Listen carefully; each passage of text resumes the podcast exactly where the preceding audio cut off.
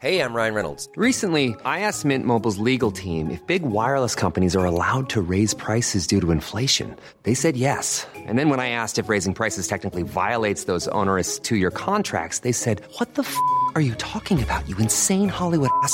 So to recap, we're cutting the price of Mint Unlimited from $30 a month to just $15 a month. Give it a try at mintmobile.com slash switch. $45 upfront for three months plus taxes and fees. Promo for new customers for limited time. Unlimited more than 40 gigabytes per month. Slows. Full terms at mintmobile.com. 5h59, bienvenue à tous. Merci d'être avec nous à la une ce matin. L'insécurité qui touche également les zones rurales. Emmanuel Macron se rend aujourd'hui dans le Tarn. On est allé à une soixantaine de kilomètres de Paris, à Melun, ville moyenne, entourée d'exploitations agricoles et qui n'est pas épargnée, vous allez voir, par le trafic de drogue. C'est un drame horrible qui s'est joué à Mulhouse. On l'a appris hier soir. Une dame de 70 ans a été égorgée par trois SDF de nationalité algérienne. Ils ont été interpellés. On va vous raconter ce qui s'est passé. La fin des ventes de voitures neuves, essence ou diesel en Europe en 2035, ça a été voté. Est-ce que l'électrique, c'est vraiment la solution? On est allé dans le Morbihan où les moteurs thermiques ont encore la cote. La guerre en Ukraine et ses conséquences, avec notamment des tensions sur le prix du blé, c'est très concret quand on va acheter notre pain. De combien cela a augmenté? Vincent Fandège est dans une boulangerie ce matin. A tout de suite Vincent. L'inflation et, et, cette nouvelle tendance, de plus en plus de Français font appel au crédit conso, non plus pour acheter une voiture ou une machine à laver, mais pour boucler leur fin de mois. On verra ça en détail avec vous. Éric de Ritmaten, à tout de suite Éric. Emmanuel Macron va dans le Tarn ce matin pour évoquer l'insécurité en milieu rural. Quelle est la réalité du terrain? On a voulu le constater par nous-mêmes. On est allé en très grande banlieue parisienne, à une soixantaine de kilomètres de Paris, dans la ville de Melun. Ville moyenne, entourée de campagne, Chana. Trafic de drogue, insécurité, vous allez voir que là-bas aussi, les policiers ne chôment pas. Reportage signé Thibault Marcheteau et Adrien Spiteri. Au volant de son véhicule, ce policier nous emmène sur les points de deal de l'agglomération de Melun-Val-de-Seine. Malgré nos précautions pour filmer discrètement, Christophe se fait repérer. Là, on a été détranché, hein. clairement, on a entendu euh, les petits, les petits euh, colibets, noms d'oiseaux habituels. Des trafiquants omniprésents, traqués sans relâche par les forces de l'ordre. Tous les jours, euh, on revoit les mêmes personnes, euh, tous les jours, on voit les mêmes choufs, on voit les mêmes, les mêmes ventes au quotidien. À Melun, les habitants dénoncent une augmentation de l'insécurité dans la ville. J'ai peur. Ici, j'ai peur. Vous vous sentez pas en sécurité? Non, pas, non, non, pas du tout. Il y a pas mal de, de délinquance, pas mal de... Voilà, quoi, c'est un peu... C'est un peu... Il faudrait faire un petit peu le ménage, hein, moi, je crois. Pourtant, les opérations coup de poing se multiplient selon ce commissaire. Par exemple, depuis le mois de janvier 2022, près de 159 gardes à vue qui ont été lancés euh, en lien avec le trafic de stupéfiants et qui ont conduit à 42 déferments devant la justice. En plus de ces interpellations, plus de 372 000 euros en espèces ont également été saisis depuis le 1er janvier. On l'a appris hier soir à Mulhouse. Une septuagénaire a été égorgée chez elle dans sa résidence pour seniors. 300 abris de nationalité algérienne ont été placés en détention provisoire. Ils ont été mis en examen pour vol avec violence ayant entraîné la mort. Le corps de la femme a été retrouvé lundi par la police, Chana. Et les policiers ont directement fait le lien avec un individu qui avait été interpellé le même jour pour tentative de vol dans le même quartier. Il avait les papiers de la victime sur lui. Deux autres suspects ont été placés en garde à vue après avoir été contrôlés avec la carte de transport de la victime. On a le sentiment que s'installe eh, un duel entre Emmanuel Macron et Jean-Luc Mélenchon. On est à trois jours du premier tour des législatives. À droite, ni LR ni le RN ne sont en première ligne. Paul Sugy, comment en est-on arrivé là? Il y a eu des échanges de mots ces dernières heures, c'est pour ça qu'on en parle ce matin, bien sûr. Oui, alors effectivement, euh, on ne peut pas lui enlever. Jean-Luc Mélenchon a fait une campagne remarquable euh, grâce à un subterfuge assez habile, c'est-à-dire qu'il a fait croire que euh, l'élection législative euh, allait peut-être redonner le pouvoir que la gauche s'était vue confisquer au moment de l'élection présidentielle. Et il a bien sûr joué sur la frustration euh, des électeurs de gauche face à un choix de second tour qui ne leur plaisait évidemment pas. Et bien pour recentrer le jeu autour de lui, les médias ont suivi. Euh, il a été, notamment sur le service public, la grande star des plateaux de télévision et de radio du mois de mai. Et pendant ce temps, effectivement, il y avait avait à droite un silence coupable qui s'installait. Alors, silence qui, à mon avis, a deux raisons différentes selon qu'on regarde ce qui se passe chez les Républicains et selon ce, euh, qui se passe chez euh, le Rassemblement national. Euh, c'est bien simple, le RN se résigne, euh, Romain, et euh, les Républicains, eux, se désistent. le RN se résigne parce qu'il a conscience que l'élection législative, selon le mode de scrutin qu'on connaît, lui est très défavorable et qu'au mieux, il peut espérer avoir un petit groupe parlementaire. c'est à peine mieux que rien et la patronne du Rassemblement national sait que, quels que soient les efforts qu'elle déploie en campagne, ceux-ci seront quasiment vains. Bon, et par ailleurs, effectivement, l'épuisement face à une nouvelle campagne qui vient alors que le Rassemblement national inversement proportionnel à son nombre d'électeurs en termes de taille de structure et euh, de vitalité intellectuelle à l'intérieur même du parti. Par contre, les républicains, euh, eux, c'est une forme de dérobade. C'est-à-dire qu'ils considèrent que de toute façon, moins ils en font, plus ils ont de chances de sauvegarder l'avenir du parti, qui leur importe manifestement beaucoup plus actuellement que l'avenir même du pays. Eux, pour eux, l'enjeu, c'est de survivre pendant 5 ans, histoire qu'au moment de 2027, ils auront un candidat, un parti et, si possible, encore quelques adhérents euh, pour mener la bataille. Merci beaucoup, Paul. À Avignon, un migrant mineur a été arrêté deux fois dans la même journée. Ça s'est passé samedi dernier. Il a été arrêté pour des faits de vol et de tentative de vol avec effraction. Et selon une information de nos confrères du Figaro, il a été déféré et placé en détention provisoire. Il sera présenté à un tribunal pour enfants dans une dizaine de jours. Alors, comment sont jugés les mineurs isolés en France? On voit ça avec Vincent Fandège. Les faits se sont déroulés samedi 4 juin à Avignon. Un migrant mineur, a été arrêté par les forces de l'ordre deux fois en 12 heures seulement. Repéré et interpellé alors qu'il tentait de cambrioler deux appartements. Le jeune homme a été déféré et placé en détention provisoire. Des syndicats de police alertent sur leur impuissance face à ceux que l'on appelle les mineurs isolés.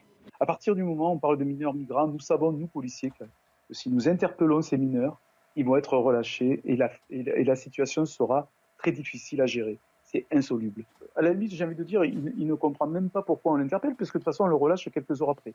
Donc il n'a pas de repère, il n'a pas d'éducation, il est dans un mode de fonctionnement qui est bien sûr tout autre que celui qu'on peut imaginer. Selon certains spécialistes, la France et plus largement l'Europe se montrent trop laxistes face à ce phénomène.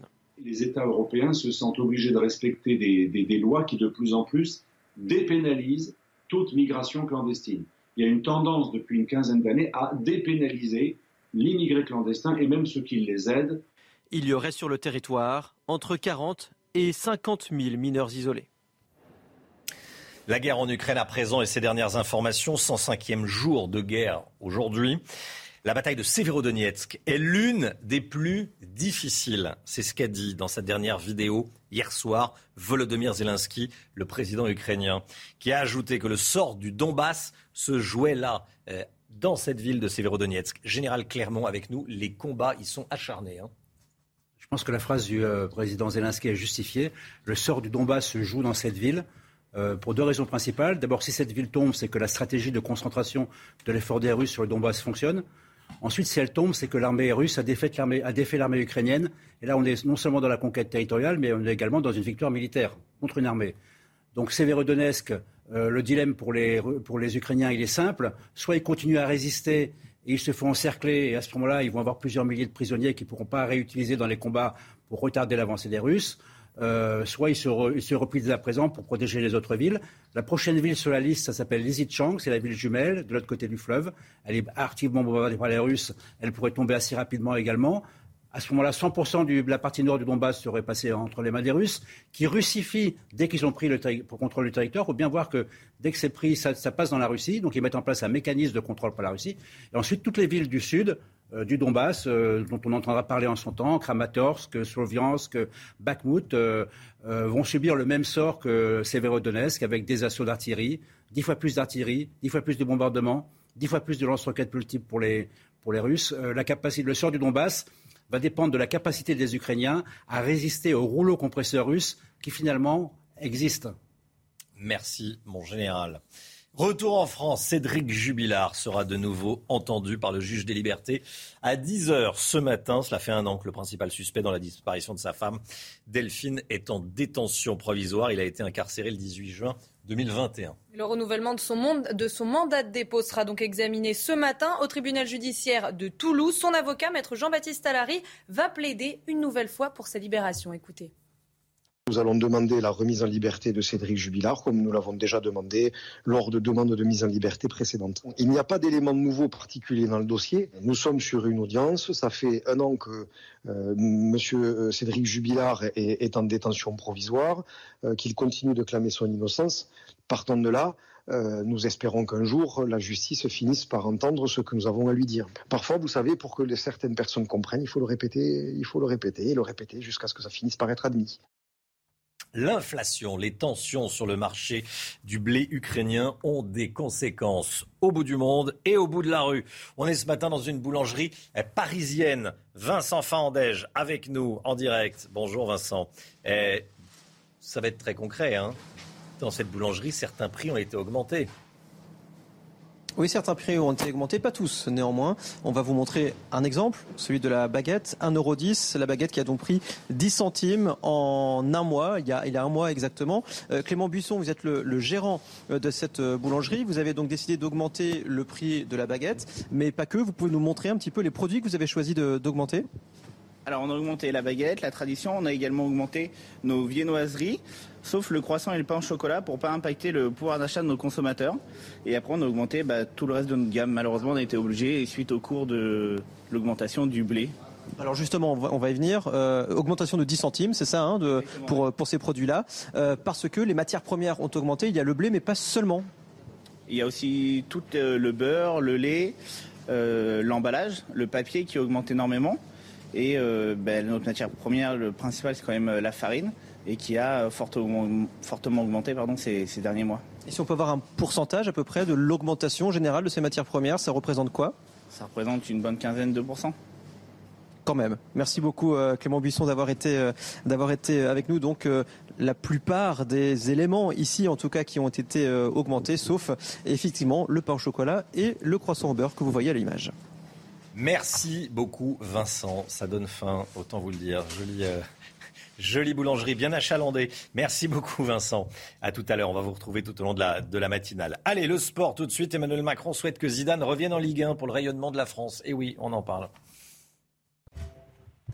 Allez, tout d'abord, on parle d'Autriche-France maintenue malgré des problèmes de pelouse à Vienne. Hein. L'UEFA a donné son approbation après un acte surnaturel survenu euh, lundi. Vous le voyez sur ces images. Regardez, un énorme trou s'est formé en plein milieu de la pelouse. La pelouse est donc prête, malgré tout, à accueillir les Bleus demain soir. Bon, et puis euh, Emmanuel Macron. Euh parle sport, euh, s'intéresse à la Ligue 1. Il souhaite que Zidane revienne en Ligue 1 pour, pour le rayonnement de la France. Exactement, hein. pour le rayonnement de la France. Les spéculations autour d'une possible arrivée de Zidane au Paris Saint-Germain sont nombreuses. Le triple vainqueur de la Ligue des Champions sur le banc du Real est libre de tout contrat. Pour le président de la République, sa venue dans la capitale serait formidable. 6h12, restez bien avec nous dans un instant. On va parler de la fin des ventes de voitures thermiques en 2035. On a le temps de voir venir vente de voitures thermiques neuves, essence et diesel. Ce qui veut pas dire qu'on ne pourra plus rouler en 2035 en voiture essence et diesel. Mais qu'est-ce que ça va changer euh, exactement? Et qu'est-ce que vous en pensez, vous? Tiens, on est allé dans une ville du Morbihan. Vous allez voir que le thermique euh, a encore de beaux jours devant lui. À tout de suite. CNews, 6h15. Bienvenue à tous. Merci d'être avec nous. Merci d'avoir choisi CNews pour euh, démarrer votre journée de jeudi 9 juin. Tout de suite, le point actu, tout ce qu'il faut savoir dans l'actualité. Chana Lousteau. Est-ce que vous avez confiance en la police? Vous êtes 84% à répondre oui dans notre dernier sondage CSA pour CNews, mais selon le parti politique des sondés, le résultat évolue. La quasi-totalité des sympathisants d'Éric Zemmour disent avoir confiance en la police, 97%, mais ça chute à 54% chez les sympathisants de Jean-Luc Mélenchon. Les sanctions contre la Russie anéantissent 15 ans de progrès économique dans le pays. C'est le résultat d'un rapport de l'Institut de la finance internationale. Il décrit également la fin de trois décennies d'intégration avec l'Occident. Twitter cède et va finalement fournir les données sur les faux comptes à Elon Musk. L'entrepreneur menaçait de retirer son offre d'achat du réseau social si on ne lui donnait pas ces informations. Il devrait donc recevoir probablement cette semaine un flot de données comprenant 500 millions de tweets publiés chaque jour. Les réquisitions au procès des terroristes islamistes du 13 novembre 2015, les réquisitions qui ont commencé hier, les avocats généraux On commençait à détailler les, les responsabilités des accusés, des 20 accusés, parmi lesquels Salah Abdeslam, dans les préparatifs de cette nuit d'horreur. Et les peines requises seront annoncées demain. Retour sur cette première journée d'audience avec Sandra Buisson qui suit ce procès pour CNews. Pour aborder les responsabilités des accusés, les avocats généraux sont retournés aux racines des attentats en Syrie où ont été pensées les attaques dès 2014 par Oussama Attar, jugé ici en son absence parce que présumé mort sur zone. L'accusation le décrit comme le directeur général des massacres perpétrés le 13 novembre, l'autorité de validation, le point de jonction entre les lieutenants qu'étaient les frères El Bakraoui et Abdelhamid Abaoud notamment. Les frères El Bakraoui, cousins d'Oussama Il en fera ses têtes de pont en territoire ennemi, disent les avocats généraux en Belgique. Abdelhamid Abaoud, lui, va recruter des exécutants dans son quartier de Molenbeek et les envoyer en Syrie, pas pour faire le djihad là-bas, constate l'avocat général, mais pour s'entraîner, pour revenir faire le djihad en Europe. C'est le cas aux yeux de l'accusation de Mohamed Abrini, contrairement à ce qu'il a affirmé pendant le procès. Salah Abdeslam est aussi recruté par Abdelhamid Abaoud et son frère Brahim Abdeslam selon le ministère public et il est radicalisé bien plus tôt qu'il ne l'a prétendu à l'audience. Salah Abdeslam et Mohamed Abrini, lance l'avocat, ont voulu retarder la date de leur point de bascule dans le djihadisme à la veille des attentats, voire même après pour Mohamed Abrini, alors que les preuves montrent que c'était plusieurs mois avant. Les avocats généraux vont continuer de détailler les responsabilités dans les préparatifs des attentats du 13 novembre chronologiquement jusqu'à l'énoncé des peines requises vendredi. Voilà, Sandra qui sera avec nous sur ce plateau à 7h. Soyez là si vous le pouvez, bien sûr. La fin des ventes de voitures thermiques, essence ou diesel. Donc, à partir de 2035, le vote a eu lieu hier. Ce sont les eurodéputés, les députés européens qui ont voté cette interdiction de vente des voitures diesel et essence donc en Europe à partir de 2035, un accord historique euh, en vue d'atteindre la neutralité carbone d'ici à 2050. Hein. Oui, mais cet accord va bouleverser l'industrie automobile, une idée pas toujours bien reçue, notamment dans le monde rural. Reportage dans le Morbihan avec Michael Chailloux. Pénétin, à l'extrémité sud-ouest du Morbihan, on y vient, on n'y passe pas, disent les 2000 habitants. Abandonner son véhicule thermique, ici l'idée ne fait pas vraiment recette. Le bassin d'emploi c'est Saint-Nazaire, 45 km, Vannes, 45 km. Donc derrière, il n'y a pas le choix, c'est euh, les transports. Dans la commune, les voitures électriques se comptent sur les doigts d'une main. Pourtant, les élus sont convertis à l'écologie, les bâtiments communaux sont recouverts de panneaux solaires et Pénétin a accueilli une des premières bornes de recharge du Morbihan dès 2017 bande de recharge, on en est au, balbutiement. L'Europe est en train de voter des, règles qui sont certainement très bonnes sur le plan écologique, mais euh, qui ne sont pas fiables aujourd'hui euh, sur le plan de, de, de, de la mobilité. Étonnamment, le plus ouvert sur la question, c'est le garagiste de la commune, dont le bâtiment est rempli de voitures thermiques. On se plaint souvent de l'autonomie de l'électrique, mais peu de gens font plus de 100 km par jour. Maintenant, il y a de plus en plus de bornes aussi. Donc les gens sont toujours un peu réticents parce qu'on est quand même assez attaché à notre thermique quand même. À peine éteint, seul le vélo électrique a du succès. La station essence, même à 2 euros le litre, a encore de beaux jours devant elle. C'est vrai que pour les gros rouleurs, l'électrique, c'est pas encore, pas encore l'idéal. Reportage de Michael Chailloux dans le Morbihan. Et on va partir au Royaume-Uni. Le film La Dame du Paradis crée la polémique. Ce long métrage retrace la, la vie de la fille du prophète, de Mahomet, du prophète Mahomet. Hein. Et la communauté musulmane du Royaume-Uni juge le film comme blasphématoire. Plusieurs manifestations ont été organisées pour demander la déprogrammation du film. Toutes les explications avec notre correspondante à Londres, Sarah Menaille. La polémique ne désenfle pas en Grande-Bretagne, quelques jours après la sortie du film contesté La Dame du Paradis du réalisateur australien Ellie King. Le film est sorti en salle en Angleterre le vendredi 3 juin et depuis, eh bien, il y a eu plusieurs manifestations à travers tout le pays, comme à Blackpool ou encore à Sheffield, au nord de l'Angleterre, où la communauté musulmane est très présente.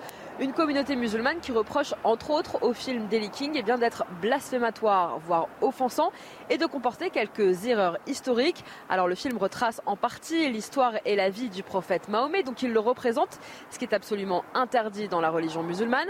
Après les manifestations, c'est désormais sous la pression la société Cineworld, l'équivalent du GC ou de Gaumont en France, qui a décidé eh bien, de retirer le film de toutes ces salles de cinéma en Grande-Bretagne. Certains, comme cet éditorialiste par exemple de l'Evening Standard, du quotidien. L'Evening Standard eh bien, dénonce une censure inquiétante. Une pétition est même actuellement en ligne pour que le film soit retiré d'absolument toutes les salles de cinéma en Grande-Bretagne. C'est News, 6h22. Bon réveil à tous. Merci d'être avec nous. Dans un instant, on va parler de cette tendance euh, qu'ont certains Français euh, qui sont bien obligés de prendre des crédits conso, généralement destinés à s'acheter une voiture, une machine à laver, euh, financer un voyage. Eh bien, là, c'est pour boucler les fins de mois. Eric de Ritmaten a les tout derniers chiffres. Restez bien avec nous. À tout de suite.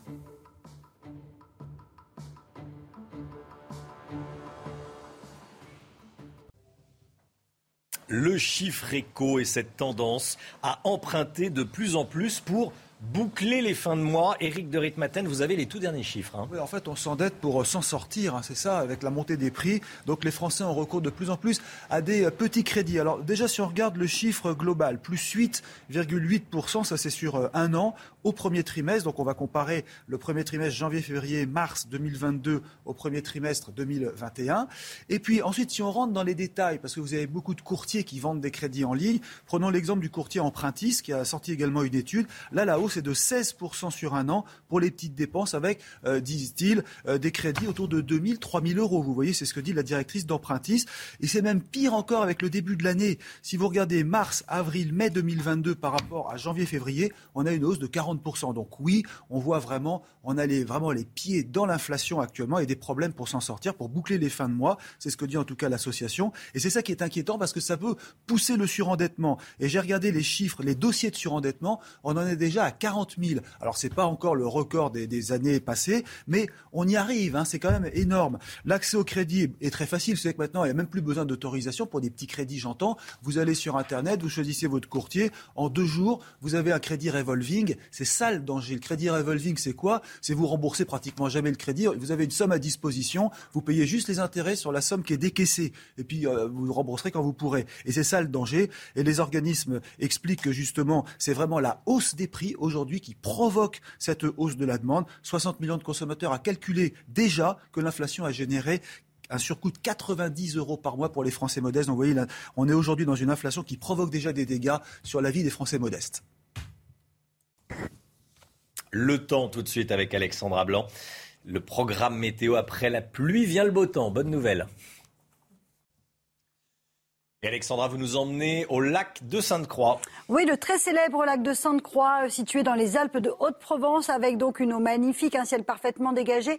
Attention néanmoins au vent qui va souffler bien fort aujourd'hui dans le sud-est. Alors après la pluie vient le beau temps, retour de conditions météo beaucoup plus agréable dès ce matin, même si on a actuellement quelques averses entre le Lyonnais et les Alpes, avec d'ailleurs le retour d'un petit peu de neige au-delà de 2200 mètres d'altitude, mais partout ailleurs, globalement, l'amélioration est bel et bien au rendez-vous vous, toujours un petit peu de vent en Méditerranée. Puis dans l'après-midi, très peu d'évolution avec un ciel dégagé quasiment partout. On aura néanmoins quelques nuages qui auront tendance à s'accrocher sur le nord-est. Et puis le vent va également se renforcer en Méditerranée avec des rafales de l'ordre de 70 à 90 km par heure. Donc retour et maintien du Mistral et de la Tramontane. Côté température, eh bien, c'est un petit peu plus frais ce matin, 12 degrés en moyenne pour le bassin parisien ou encore 14 degrés dans le sud-ouest. Et dans l'après-midi, température tout juste de saison au nord avec 20 degrés à Paris ou 20 degrés à Lille, contre localement jusqu'à 29 degrés à Montpellier ou encore à Marseille.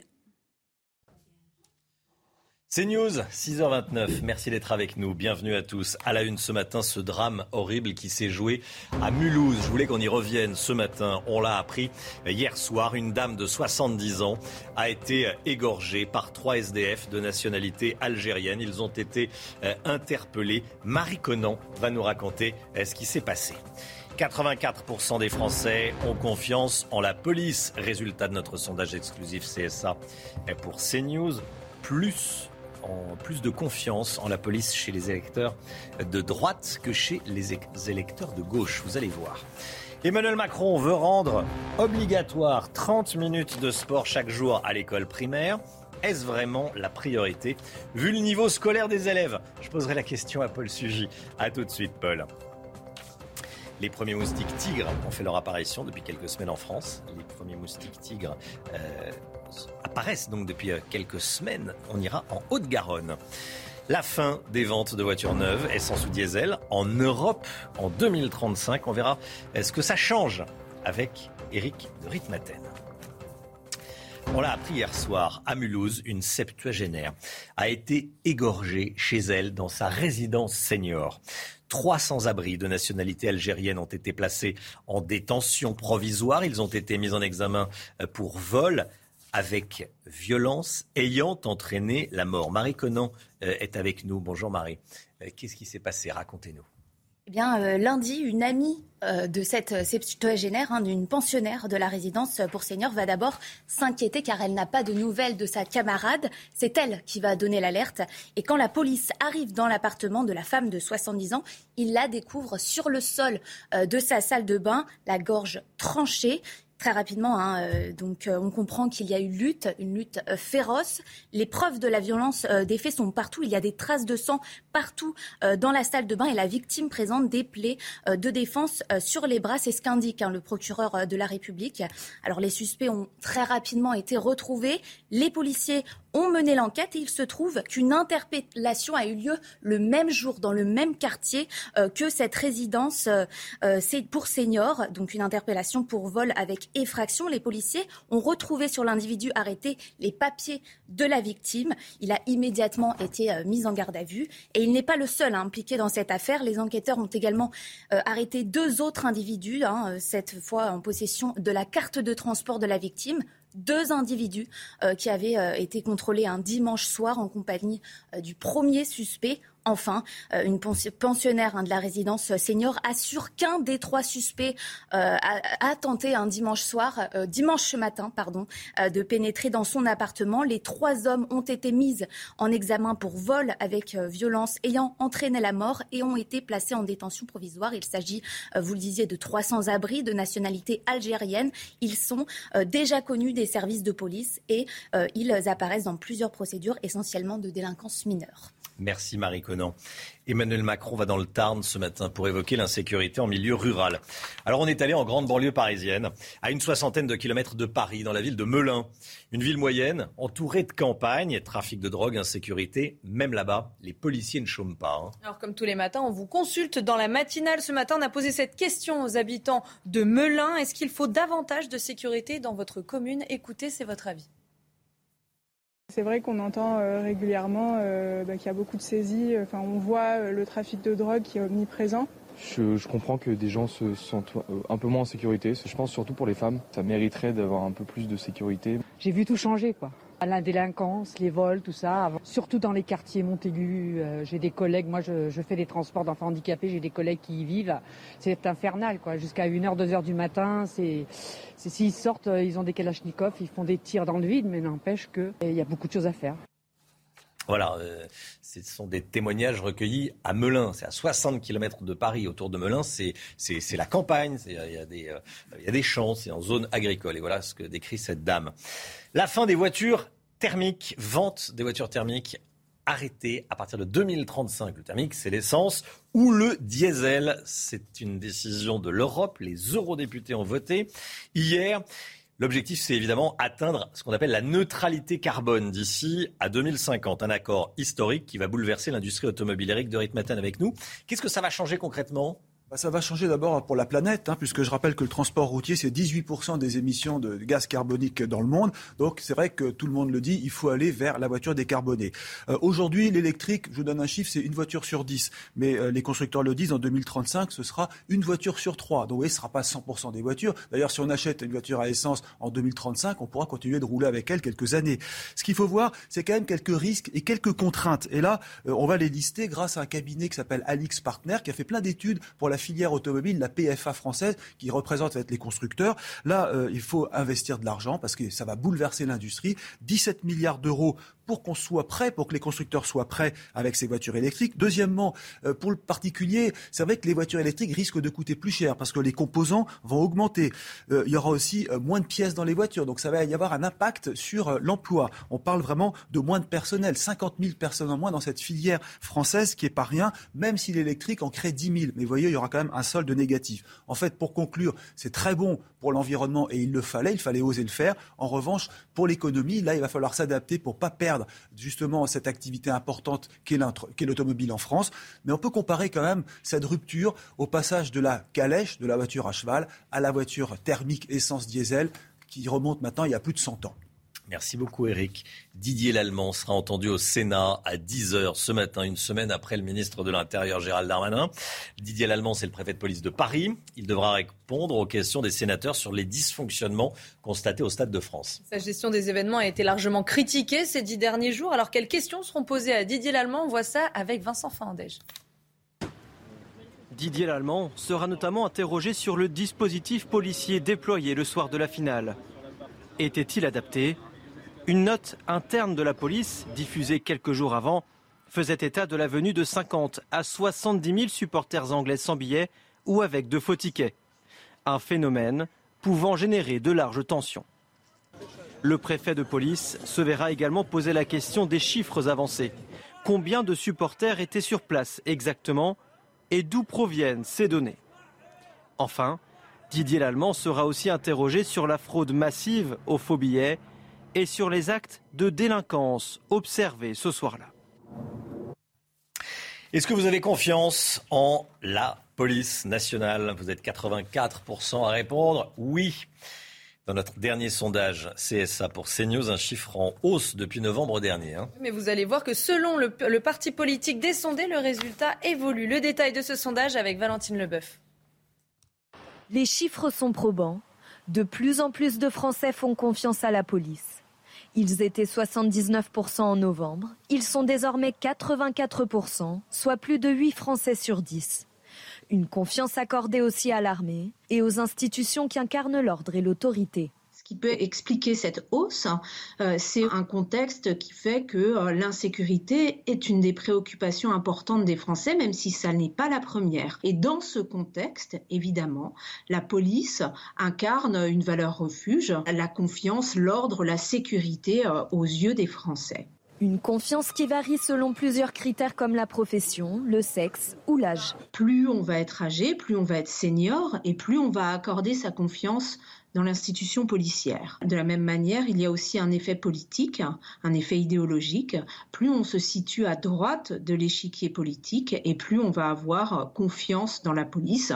Voilà, avec des chiffres qui euh, sont extrêmement élevés, par exemple chez les sympathisants d'Éric Zemmour. 97% des sympathisants d'Éric Zemmour font en effet confiance à la police. À l'inverse, ce sont les électeurs de Jean-Luc Mélenchon qui accordent le plus difficilement leur confiance, avec un sympathisant sur deux seulement. Je voulais vous parler de cette mesure surprenante, cette annonce surprenante à Lyon.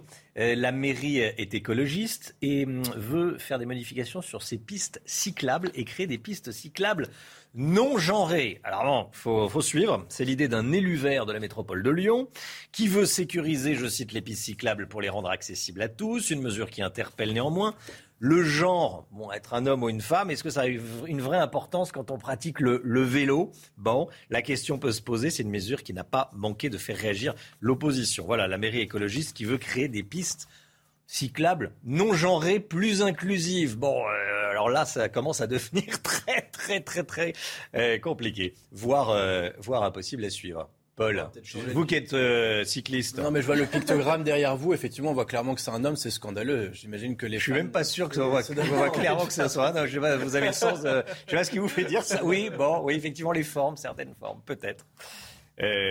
c'est fou, hein. Allez. Et on va parler tout de suite de, de l'OL, l'Olympique euh, lyonnais. On reste à Lyon. Discussion en cours pour la reprise partielle de l'OL la reprise de l'Olympique lyonnais. Il y a des discussions pour la reprise partielle de l'OL. OL Group, société qui détient le club, a annoncé des, discussions, Chana. Hein. Et oui, avec un homme d'affaires américain. C'est une information de l'équipe et de RMC Sport. 40% des parts du club sont à vendre. Le racheteur deviendrait l'actionnaire majoritaire du club devant Jean-Michel Aulas, actuel président du club.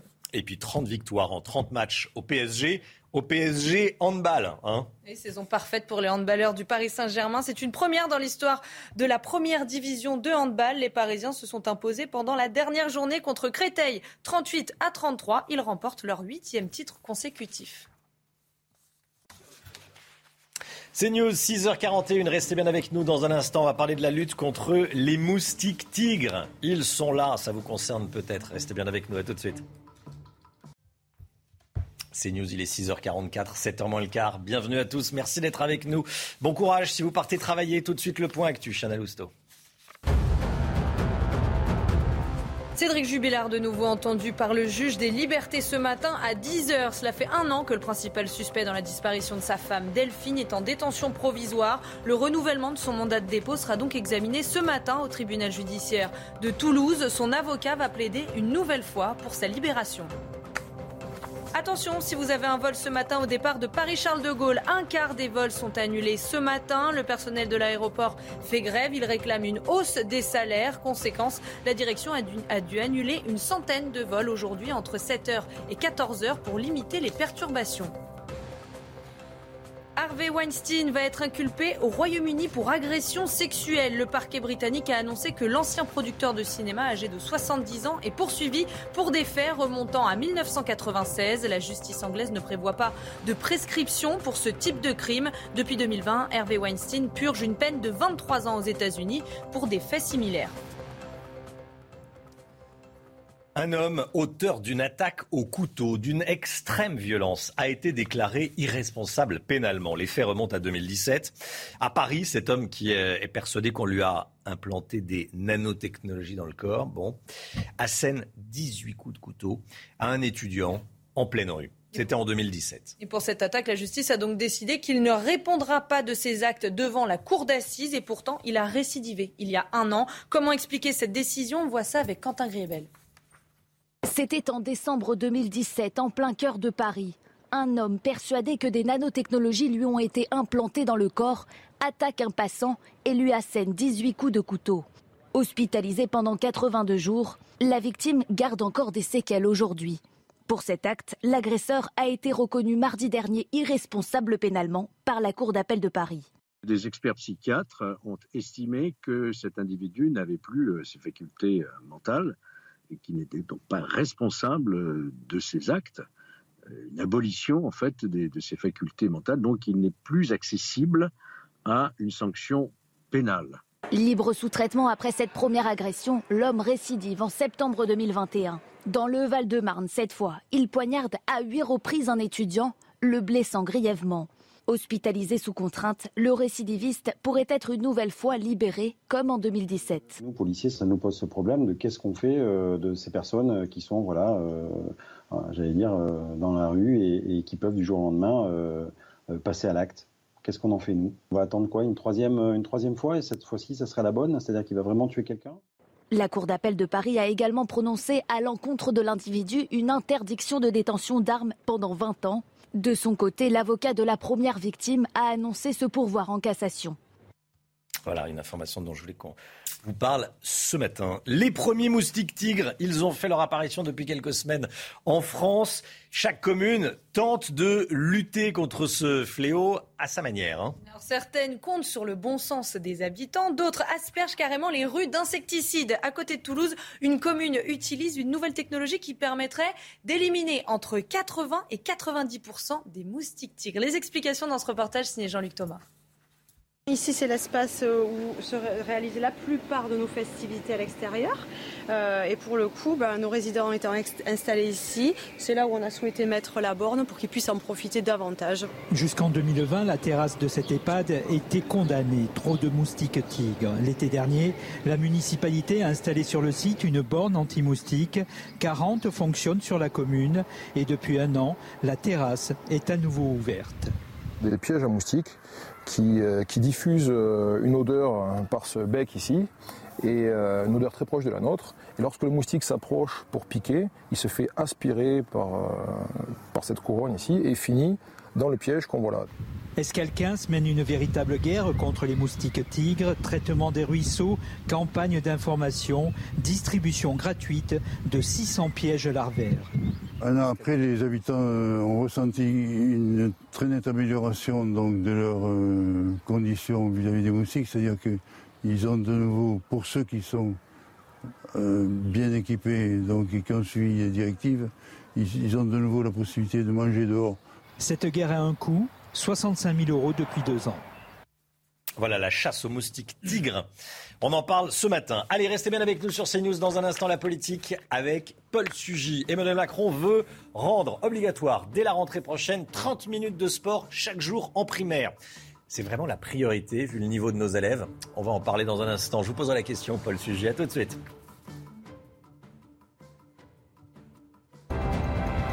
Rendez-vous avec Jean-Marc Morandini dans Morandini Live, du lundi au vendredi, de 10h30 à midi. C'est News, 7h10, la politique. On va parler du niveau scolaire des élèves français en 6 qui reste problématique. Emmanuel Macron était en Seine-Saint-Denis hier pour annoncer des mesures sur le sport et notamment 30 minutes de sport chaque jour, chaque jour en primaire. Paul Sugy, est-ce que c'est vraiment la priorité? Le sport, Romain. Je sens un peu taquin. Euh, bon, non, la, la politique, c'est pas simplement l'art de gérer les priorités. Sinon, on est là simplement pour mettre des pansements, des rustines. C'est aussi l'art de construire une vision politique d'ensemble. Effectivement, le sport a toute sa place à l'école. Il y a des inégalités persistantes sur la pratique sportive entre les écoles des quartiers prioritaires et les écoles des beaux quartiers. Euh, ne serait-ce que sur la diversité des sports aussi qui sont proposés, parce que les équipements sont pas les mêmes, les dotations sont pas non plus les mêmes. Et c'est certainement une très bonne chose de proposer à ces élèves des quartiers dits prioritaires de faire plus de sport, d'en faire différemment. Euh, je prends l'exemple par, par, exemple un des, des, écoles du réseau Espérance Banlieue qui ont proposé un certain nombre d'innovations justement pour essayer de euh, redorer le blason de l'école en milieu euh, difficile. Et eux, ils font 7h30 de sport par semaine. Donc c'est une très belle réussite et ça montre que pour créer une identité collective dans des groupes aussi euh, où c'est parfois plus difficile, le sport a toute sa place. Maintenant, c'est certain que c'est pas le sport qui va faire, c'est pas une demi-heure de sport par semaine qui va mmh. faire que euh, les difficultés que l'on connaît bien dans ces quartiers vont comme par magie, peut-être Gérard Majax va se réveiller, euh, eh bien, euh, euh, disparaître. on parle beaucoup. Cette non, non, mais à l'école, le vrai problème quand on discute avec les enseignants, c'est la tranquillité euh, de l'éducation dans ces endroits où euh, l'école, la vie scolaire est polluée par des choses qui n'y ont pas leur place. Il y avait un excellent article d'une de mes consoeurs de l'opinion la semaine dernière sur la présence euh, des vêtements religieux et parfois des vêtements même intégristes à l'école. il y a une question de tranquillité qui tient simplement à la discipline des élèves. Elle parlait d'une religion, hein, vêtements religieux, des vêtements islamiques. Hein, Essentiellement des vêtements islamiques. Il y a aussi un autre article qui était intéressant dans La Croix qui montre par exemple que les jeunes filles chrétiennes s'affichent de plus en plus avec des voiles. Donc on voit mmh. qu'il y a un phénomène qui peut exister, effectivement, de, voilà, de raidissement euh, identitaire à l'école, qui n'y a pas sa place. Il faut être intransigeant là-dessus. Il faut être intransigeant sur la discipline. Par exemple, l'Espérance banlieue, dont je vous citais l'exemple tout à l'heure, ils réimposent aussi le port de l'uniforme. Il y a le vouvoiement systématique entre les professeurs et les élèves. L'instauration d'une forme de courtoisie élémentaire qui permet simplement d'établir un, un, rapport de respect mutuel dans lequel l'éducation, elle, a toute sa place. Et évidemment aussi intensification des, des efforts sur les disciplines fondamentales, parce que le sport, c'est important mais les maths et le français, ça l'est infiniment plus. Alors, dans un rapport publié la semaine dernière, l'Institut Montaigne a formulé un certain nombre de propositions pour tirer vers le haut les élèves des quartiers populaires.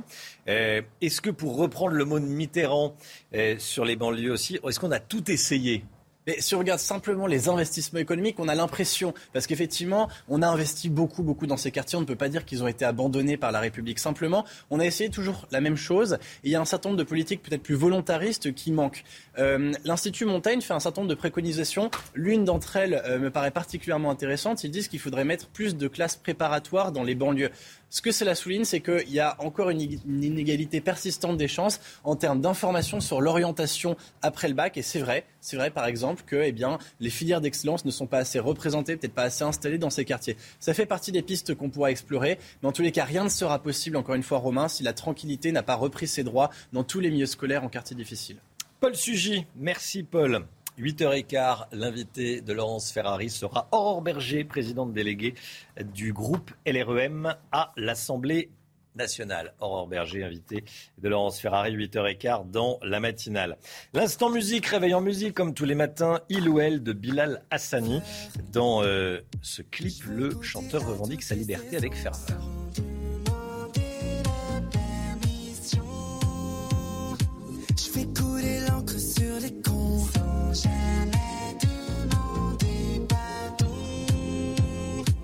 Ce soir c'est il ou bien c'est elle?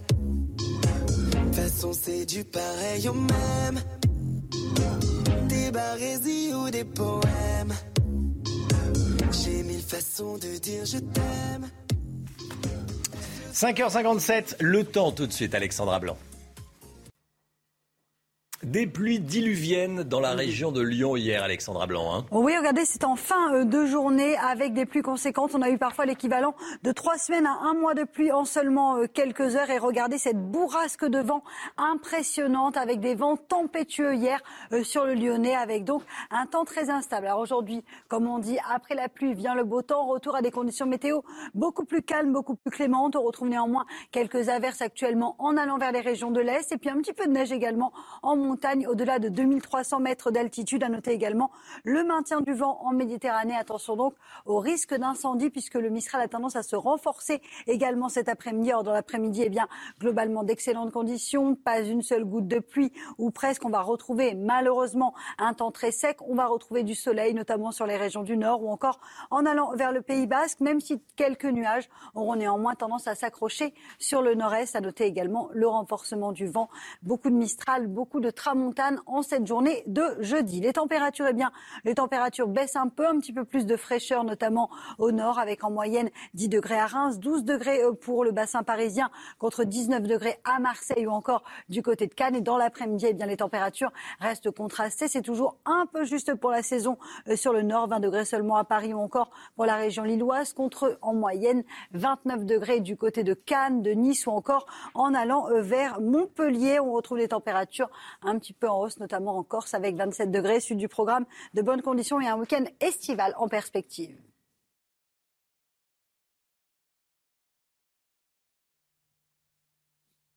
Tente durable. Une nouvelle génération de bagages. Il est 6h59. Voilà, on est ensemble. On est bien ensemble. Merci d'être avec nous. Merci d'avoir choisi CNews pour démarrer cette journée de jeudi 9 juin. À la une ce matin, l'insécurité qui touche également les zones rurales. Emmanuel Macron se rend aujourd'hui dans le Tarn. Nous, on est allé à une soixantaine de kilomètres de Paris, à Melun, ville moyenne, entourée d'exploitations agricoles et qui n'est pas épargnée, vous allez voir, par l'insécurité. C'est un drame horrible qui s'est joué à Mulhouse. On l'a appris hier soir. Une dame de 70 ans a été égorgée par trois SDF de nationalité algérienne. Ils ont été interpellés. On va vous raconter ce qui s'est passé. La guerre en Ukraine et ses conséquences, avec notamment des tensions sur le prix du blé, c'est très concret. Quand on va acheter notre pain, de combien cela a augmenté? Tiens, Vincent Fahandège, en direct d'une boulangerie. A tout de suite, Vincent. L'inflation et cette nouvelle tendance dont je voulais qu'on parle ce matin. De plus en plus de Français font appel au crédit conso, non plus pour acheter une voiture ou une machine à laver ou une télévision, mais pour boucler leur fin de mois. On verra les tout derniers chiffres avec vous, Éric de Reitmaten. A tout de suite, Éric. Emmanuel Macron va dans le Tarn ce matin pour évoquer l'insécurité en milieu rural. Quelle est la réalité du terrain? On a voulu le constater par nous-mêmes.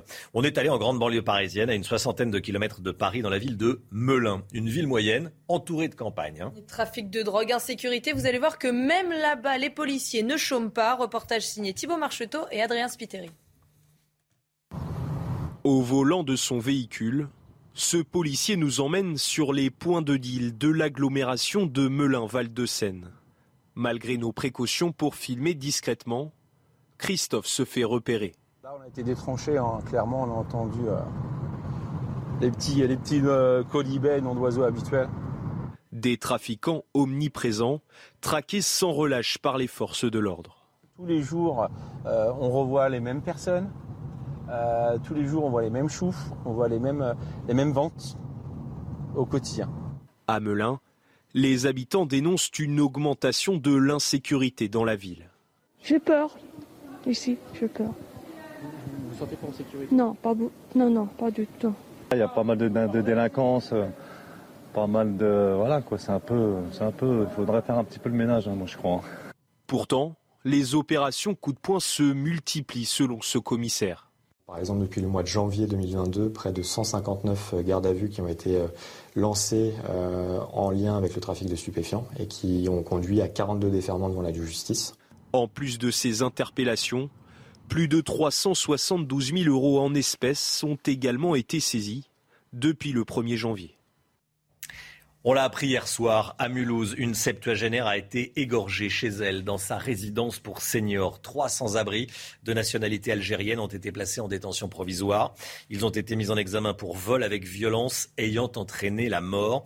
Le corps de cette vieille dame a été retrouvé lundi par la police, Chana. les policiers ont directement fait le lien avec un individu qui avait été interpellé le même jour pour tentative de vol dans le même quartier. Il avait les papiers de la victime sur lui. Deux autres suspects ont également été placés en garde à vue après avoir été contrôlés avec la carte de transport de la victime.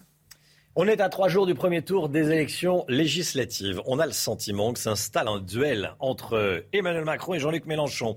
En meeting hier à Caen, le leader de la France insoumise a même déclaré que c'était la panique à bord dans les rangs du parti présidentiel. Paul Sujet avec nous, qu'est-ce qu'il veut dire par là? Bah, Jean-Luc Mélenchon a l'impression que euh, l'essentiel des tirs de la Macronie se concentre euh, sur lui.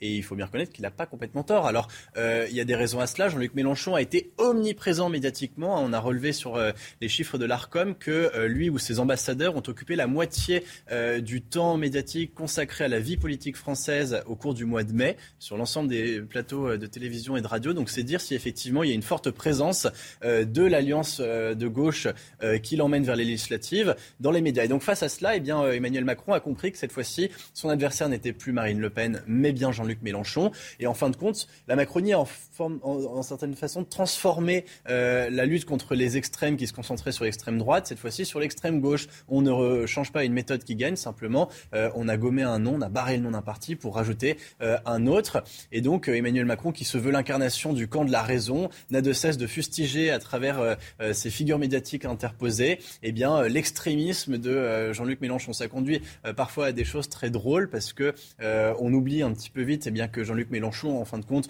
ne vient pas spécialement de l'extrême gauche, mais plutôt au contraire de la gauche modérée. Alors on pourrait évidemment en dire long sur la dérive, mais on a le sentiment parfois que cette forme de panique que dénonce Jean-Luc Mélenchon, c'est peut-être une difficulté dans le camp présidentiel eh bien, à mettre des mots sur les limites de son programme et donc à se contenter parfois d'une solution de facilité qui est de renvoyer les extrêmes dos à dos sans expliquer en quoi effectivement Jean-Luc Mélenchon est une menace pour l'ordre républicain. Il y a peut-être encore quelques efforts à faire de clarification. Paul Sugy, merci Paul. À Avignon, un migrant mineur a été arrêté deux fois dans la même journée. Ça s'est passé samedi dernier. Il a été arrêté pour des faits de vol et de tentatives de vol avec effraction. selon une information de nos confrères du Figaro, il a été déféré et placé en détention provisoire. Il sera présenté à un tribunal pour enfants dans une dizaine de jours. Alors comment sont jugés les mineurs isolés en France? On voit ça avec Vincent Fandège. Les faits se sont déroulés samedi 4 juin à Avignon. Un migrant mineur a été arrêté par les forces de l'ordre deux fois en 12 heures seulement. Repéré et interpellé alors qu'il tentait de cambrioler deux appartements. Le jeune homme a été déféré et placé en détention provisoire. Des syndicats de police alertent sur leur impuissance face à ceux que l'on appelle les mineurs isolés.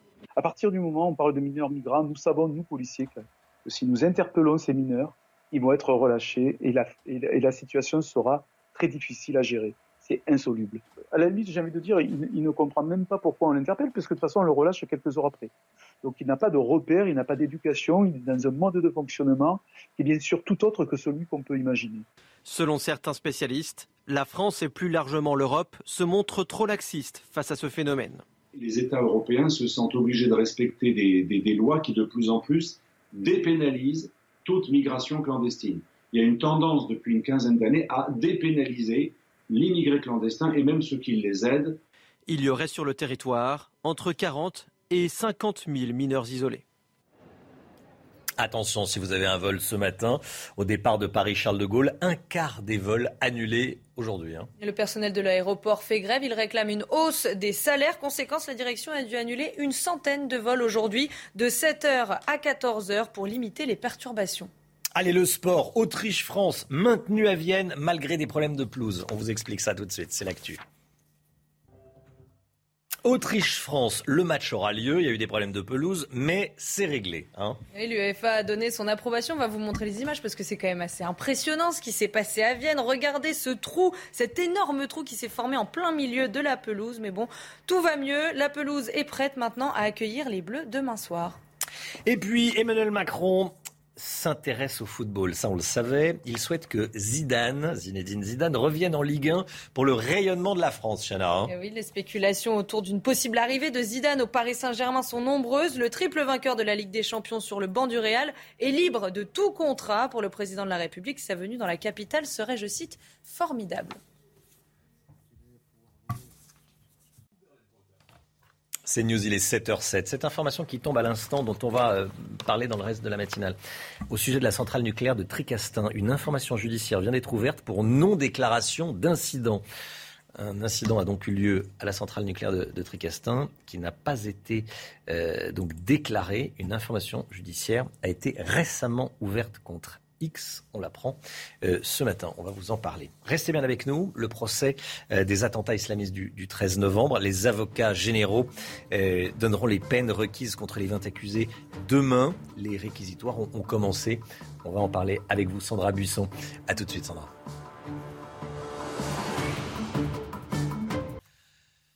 C'est News, il est 7h11. Le procès des attentats islamistes du 13 novembre 2015. Hier, les avocats généraux ont commencé les, réquisitoires. Ils donneront les peines requises contre les 20 accusés demain. On est avec vous, Sandra Buisson, de la rédaction et du service police-justice de CNews. Vous suivez ce procès, bien évidemment. Hier, les avocats généraux ont donc commencé leur réquisitoire, d'abord en faisant, dressant un, bilan général de ce procès, c'est ça hein? Oui, effectivement. Et l'avocate euh, générale Camille Entier, qui était euh, la chef de la section antiterroriste de Paris au moment euh, des attentats, a expliqué qu'au-delà des peines, on retiendrait de ce procès le nom des disparus et le récit des victimes ouvertes et tolérantes, a-t-elle dit, opposées au fanatisme et au nihilisme djihadiste, l'éloge de vie contre l'éloge de mort. Ensuite, elle a fait euh, plusieurs euh, constats. D'abord, sur un point qui n'était pas forcément l'objectif de ce procès, mais qui tenait à cœur euh, aux victimes, la reconnaissance des défaillances de l'État, qui n'a pas su empêcher ce terrible massacre, alors que c'était terriblement redouté par les services de renseignement. Défaillance aussi dans l'accompagnement des victimes et de leurs familles. L'accusation a ensuite rappelé que d'un procès, c'est pas forcément la vérité qui émerge, mais une vérité judiciaire. Et elle a concédé qu'il restera des zones d'ombre, notamment dues au silence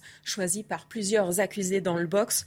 Euh, qu'est-ce que euh, Abdelhamid Abaoud avait prévu après les terrasses? Comment ont été choisies les cibles? Dans le box, la plupart des accusés euh, savent, a-t-elle lâché? Ils savent presque tout, mais ils n'ont jamais parlé.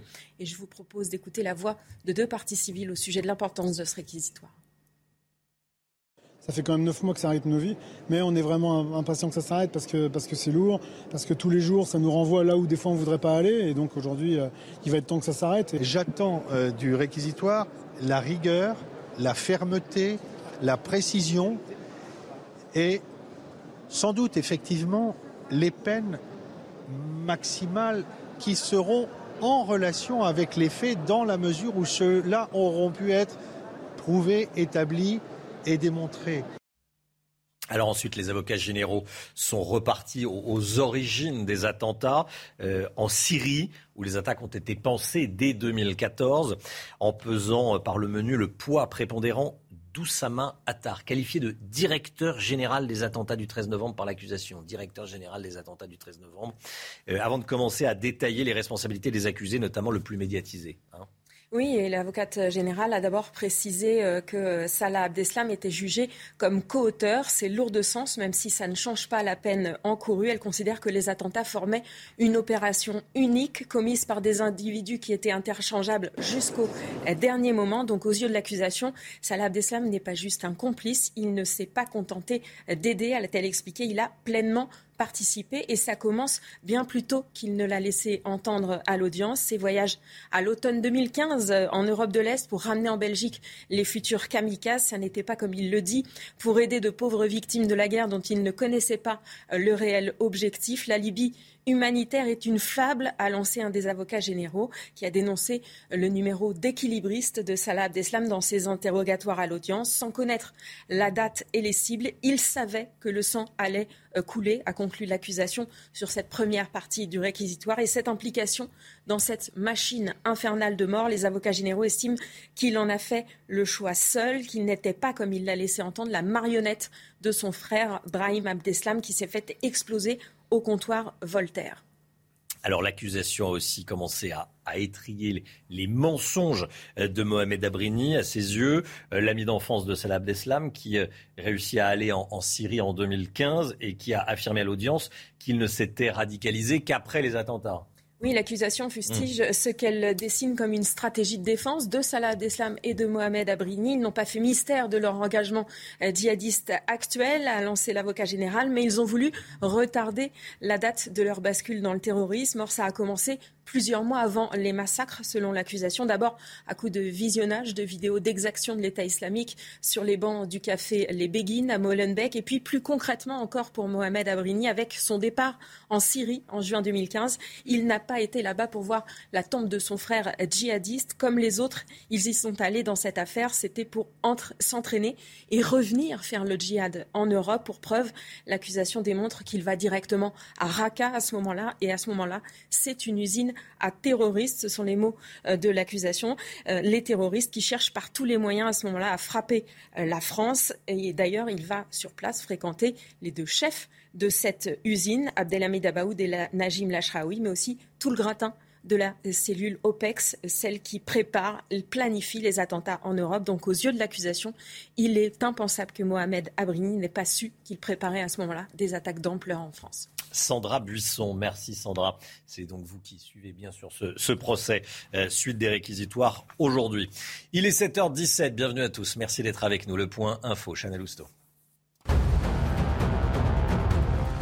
Est-ce que vous avez confiance en la police nationale? Vous êtes 84% à répondre oui dans notre dernier sondage CSA pour CNews.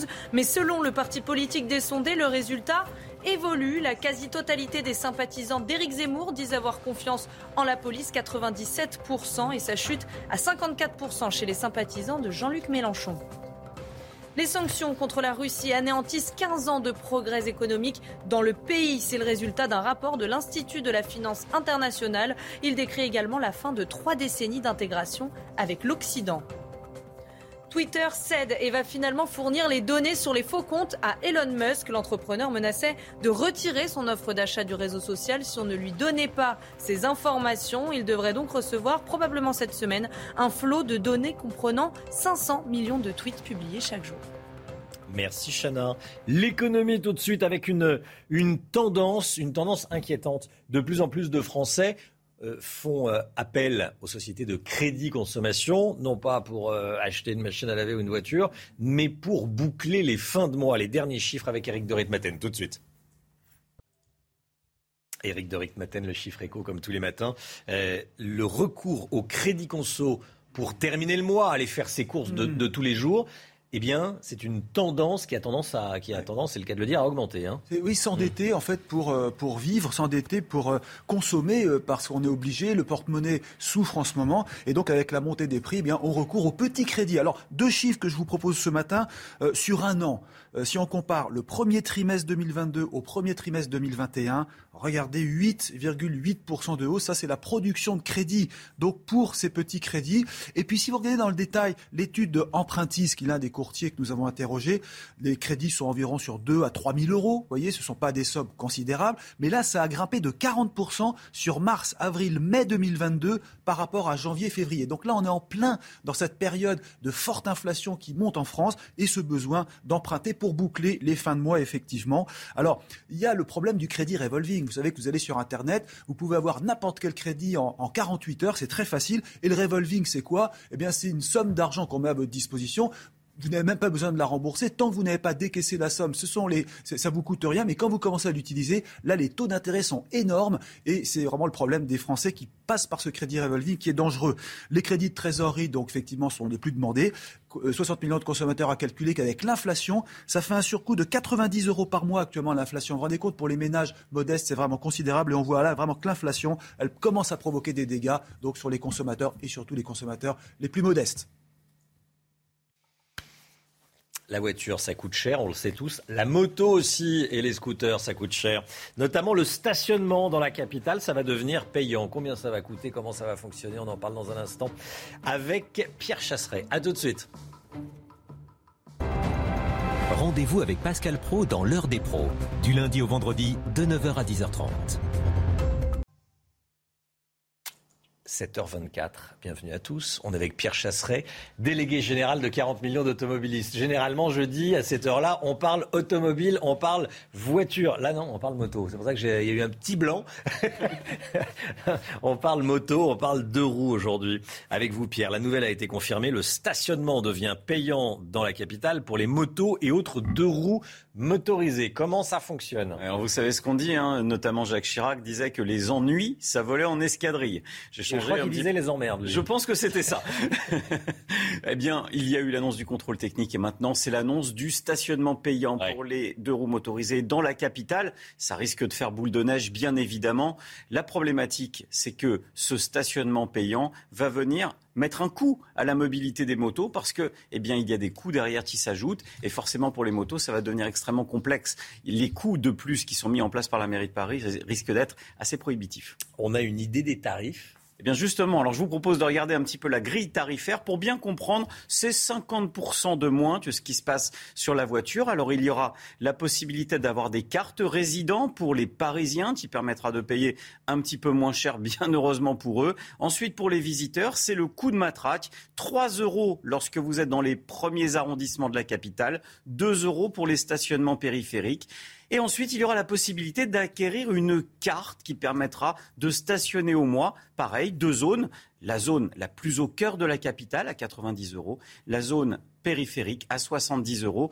Et derrière, je vous ai rajouté quand même le montant de l'amende du forfait post-stationnement qui est quand même extrêmement élevé. On, parle quand même d'un deux roues motorisés. Mmh. Sont exemptés, évidemment, c'est dans l'air du temps, les deux roues électriques qui, eux, ne seront pas euh, sanctionnés et pas touchés par le stationnement payant. Ah oui, donc si on roule à l'électrique, c'est gratuit. C'est gratuit. En clair, pour l'instant. Tout le monde va passer à l'électrique. Euh, pour l'instant, vous faites bien de le préciser, effectivement. Bon, euh, tous ces tarifs paraissent très chers. Rappelez-nous les tarifs de stationnement en voiture dans la capitale. Alors, on va quand même se... On va parler auto. Forcément, on va regarder ce qui se passe du côté de la voiture parce que je pense pour tous ceux qui ne mettent pas les roues dans Paris, eh bien, ça va les faire bondir. Regardez un petit peu, voilà ce qui se passe au niveau de la carte résident et du tarif à la journée, notamment lorsque vous êtes automobiliste. C'est quand même extrêmement cher. Ça rend la possession de l'automobile extrêmement dissuasive. On comprend mieux pourquoi dans Paris, un Parisien sur deux a lâché la voiture. Le stationnement horaire, si vous allez voir des amis, 6 euros de l'heure dans les premiers arrondissements. Ça coûte moins cher de déposer quelqu'un pour aller faire des courses et continuer à rouler avec la voiture finalement que de stationner à 6 euros de l'heure. On est quand même dans des tarifs extrêmement prohibitifs. À quand la chasse au moteur, à l'automobiliste et aux deux roues motorisées? Parce que ne vous détrompez pas, le jour où on, en aura fini avec le moteur thermique, j'ai bien peur qu'on s'attaque aussi au moteur électrique. Merci beaucoup Pierre Chasseret. Il est 7h27. C'est euh, le temps tout de suite, Alexandra Blanc. Et Alexandra, vous nous emmenez à Marseille ce matin. Hein. oui, regardez, on prend la direction de Marseille, Romain, où le ciel est presque dégagé. Attention néanmoins aux fortes rafales de vent attendues, puisque les vents s'annoncent relativement forts, notamment euh, sur le sud-est, entre la région PACA et la Corse, ou encore autour du golfe du Lion, avec le maintien du Mistral et de la Tramontane. Alors côté ciel, eh bien, après la pluie vient le beau temps, retour de conditions météo beaucoup plus agréables. On retrouve seulement quelques averses entre le Lyonnais, le Jura, ou encore en remontant vers le nord-est, avec également de la neige au-delà de 2200 mètres d'altitude. Et puis ces vents assez forts qui vont d'ailleurs se renforcer dans l'après-midi. Vent tempétueux attendu avec donc le maintien du Mistral et de la Tramontane. Côté ciel, eh bien, ce sera globalement assez beau. Rien à voir avec hier, avec au programme un temps sec et ensoleillé. Seulement quelques nuages qui auront tendance à s'accrocher sur le nord-est, mais partout ailleurs, un temps sec et ensoleillé. Les températures, températures relativement fraîches ce matin. Ça baisse un petit peu avec 10 degrés en moyenne euh, pour Reims ou encore 14 degrés à Toulouse. Et dans la après-midi, les températures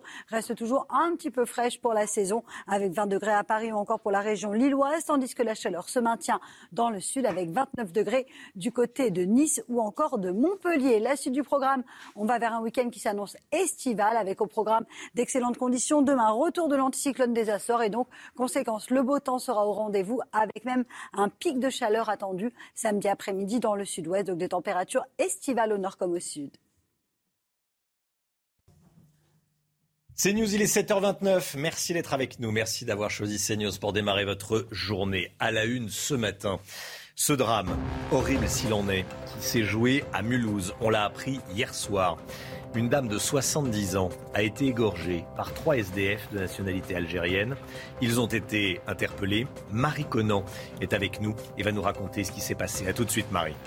84% des Français ont confiance en la police. Résultat de notre sondage exclusif CSA pour CNews. Plus de confiance en la police chez les électeurs de droite et moins chez les électeurs de gauche. Vous verrez. Emmanuel Macron veut rendre obligatoire 30 minutes de sport chaque jour à l'école primaire. Est-ce vraiment la priorité vu le niveau scolaire des élèves? Je poserai la question à Paul Sugy. Et puis la fin des voitures neuves. Fin des ventes de voitures neuves, essence ou diesel, en Europe en 2035. Nous verrons ce que ça change avec Eric de Ritmaten. On l'a appris hier soir à Mulhouse, une septuagénaire a été égorgée chez elle dans sa résidence pour seniors. 300 abris de nationalité algérienne ont été placés en détention provisoire. Ils ont été mis en examen pour vol avec violence ayant entraîné la mort. Marie Conan avec nous. Racontez-nous, qu'est-ce qui s'est passé, Marie? Eh bien, lundi, hein, une amie de cette septuagénaire, une pensionnaire de la résidence pour senior va d'abord s'inquiéter car elle n'a pas de nouvelles de sa camarade. C'est elle qui va donner l'alerte. Et quand la police arrive euh, dans l'appartement de la femme de 70 ans, eh bien, il la retrouve euh, gissant sur le sol de sa salle de bain, la gorge tranchée. il y a des traces de sang partout. La victime présente des plaies hein, de défense sur les bras. Alors, les suspects, vous le disiez, Romain, ont rapidement été retrouvés, interpellés. 300 abris de nationalité algérienne. Le premier avait été interpellé le jour même euh, le même quartier hein, de, la résidence pour vol avec infraction. Euh, pour vol avec infraction, les policiers ont retrouvé euh, sur l'individu arrêté les papiers de la victime. Contrôlés la veille avec le premier suspect, les deux autres ont été arrêtés en possession cette fois-ci de la carte de transport de la victime. Dernier élément de l'enquête, une pensionnaire de la résidence senior assure qu'un des trois suspects a tenté de pénétrer son appartement dimanche matin. Alors les trois hommes hein, sont déjà connus des services de police, principalement pour des faits de délinquance mineure. Ils ont été mis en examen pour vol avec violence ayant entraîné la mort et ont été placés en détention provisoire. Merci Marie. Emmanuel Macron va dans le Tarn aujourd'hui euh, pour évoquer l'insécurité en milieu rural. On est allé en très grande banlieue parisienne, à une soixantaine de kilomètres de Paris, dans la ville de Melun, une ville moyenne, entourée de, de, de campagne. Trafic de drogue, insécurité même dans cette ville, les policiers ne chôment pas. Hein. Alors comme tous les matins, on vous consulte dans la matinale. Ce matin, on a posé cette question aux habitants de Melun. Est-ce qu'il faut davantage de sécurité dans votre commune? Écoutez, c'est votre avis.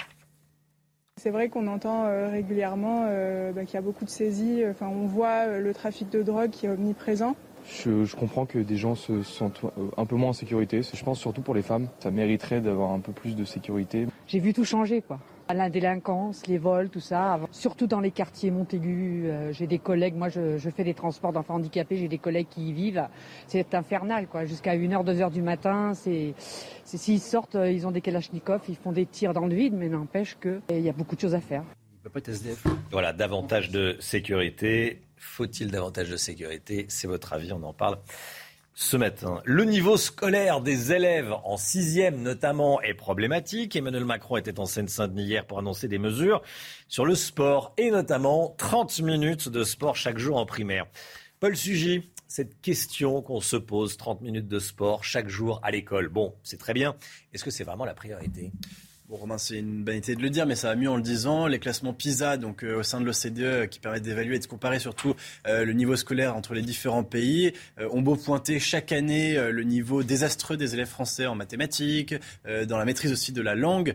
eh bien, je ne crois pas qu'ils en fassent de même avec la pratique sportive. Alors, il y a certainement beaucoup de choses à faire. Le sport, c'est très bien. Il y a probablement aussi des disparités entre les quartiers, on va dire prioritaires, quartiers difficiles, et ceux qui sont les mieux lotis. Donc, on peut faire plus de sport et surtout des sports plus variés euh, dans les quartiers prioritaires, mais pour autant, eh bien, effectivement, la priorité est ailleurs et c'est essentiellement le niveau dans les disciplines fondamentales qui interpelle. Quand on discute avec les enseignants, et ils le font ressortir euh, année après année, euh, si le niveau a tendance à être parfois désastreux dans ces quartiers, c'est aussi et avant tout parce que bien la tranquillité publique n'a pas sa place dans l'école. L'école est polluée par tout un tas de préoccupations qui n'ont rien à y faire et par ailleurs, la courtoisie la plus élémentaire, celle qui permet que les relations entre l'élève et l'enseignant soient suffisamment harmonieuse et suffisamment respectueuse pour être en situation justement d'apprendre et de transmettre, eh bien n'est pas respectée. C'est là que devrait être la priorité. Et si Emmanuel Macron se rend spécialement en Seine-Saint-Denis, c'est peut-être d'abord là qu'il aurait dû commencer. Ça ne veut pas dire que les efforts qu'il fait par ailleurs ne sont pas louables, mais peut-être effectivement qu'il y a un petit problème de priorité.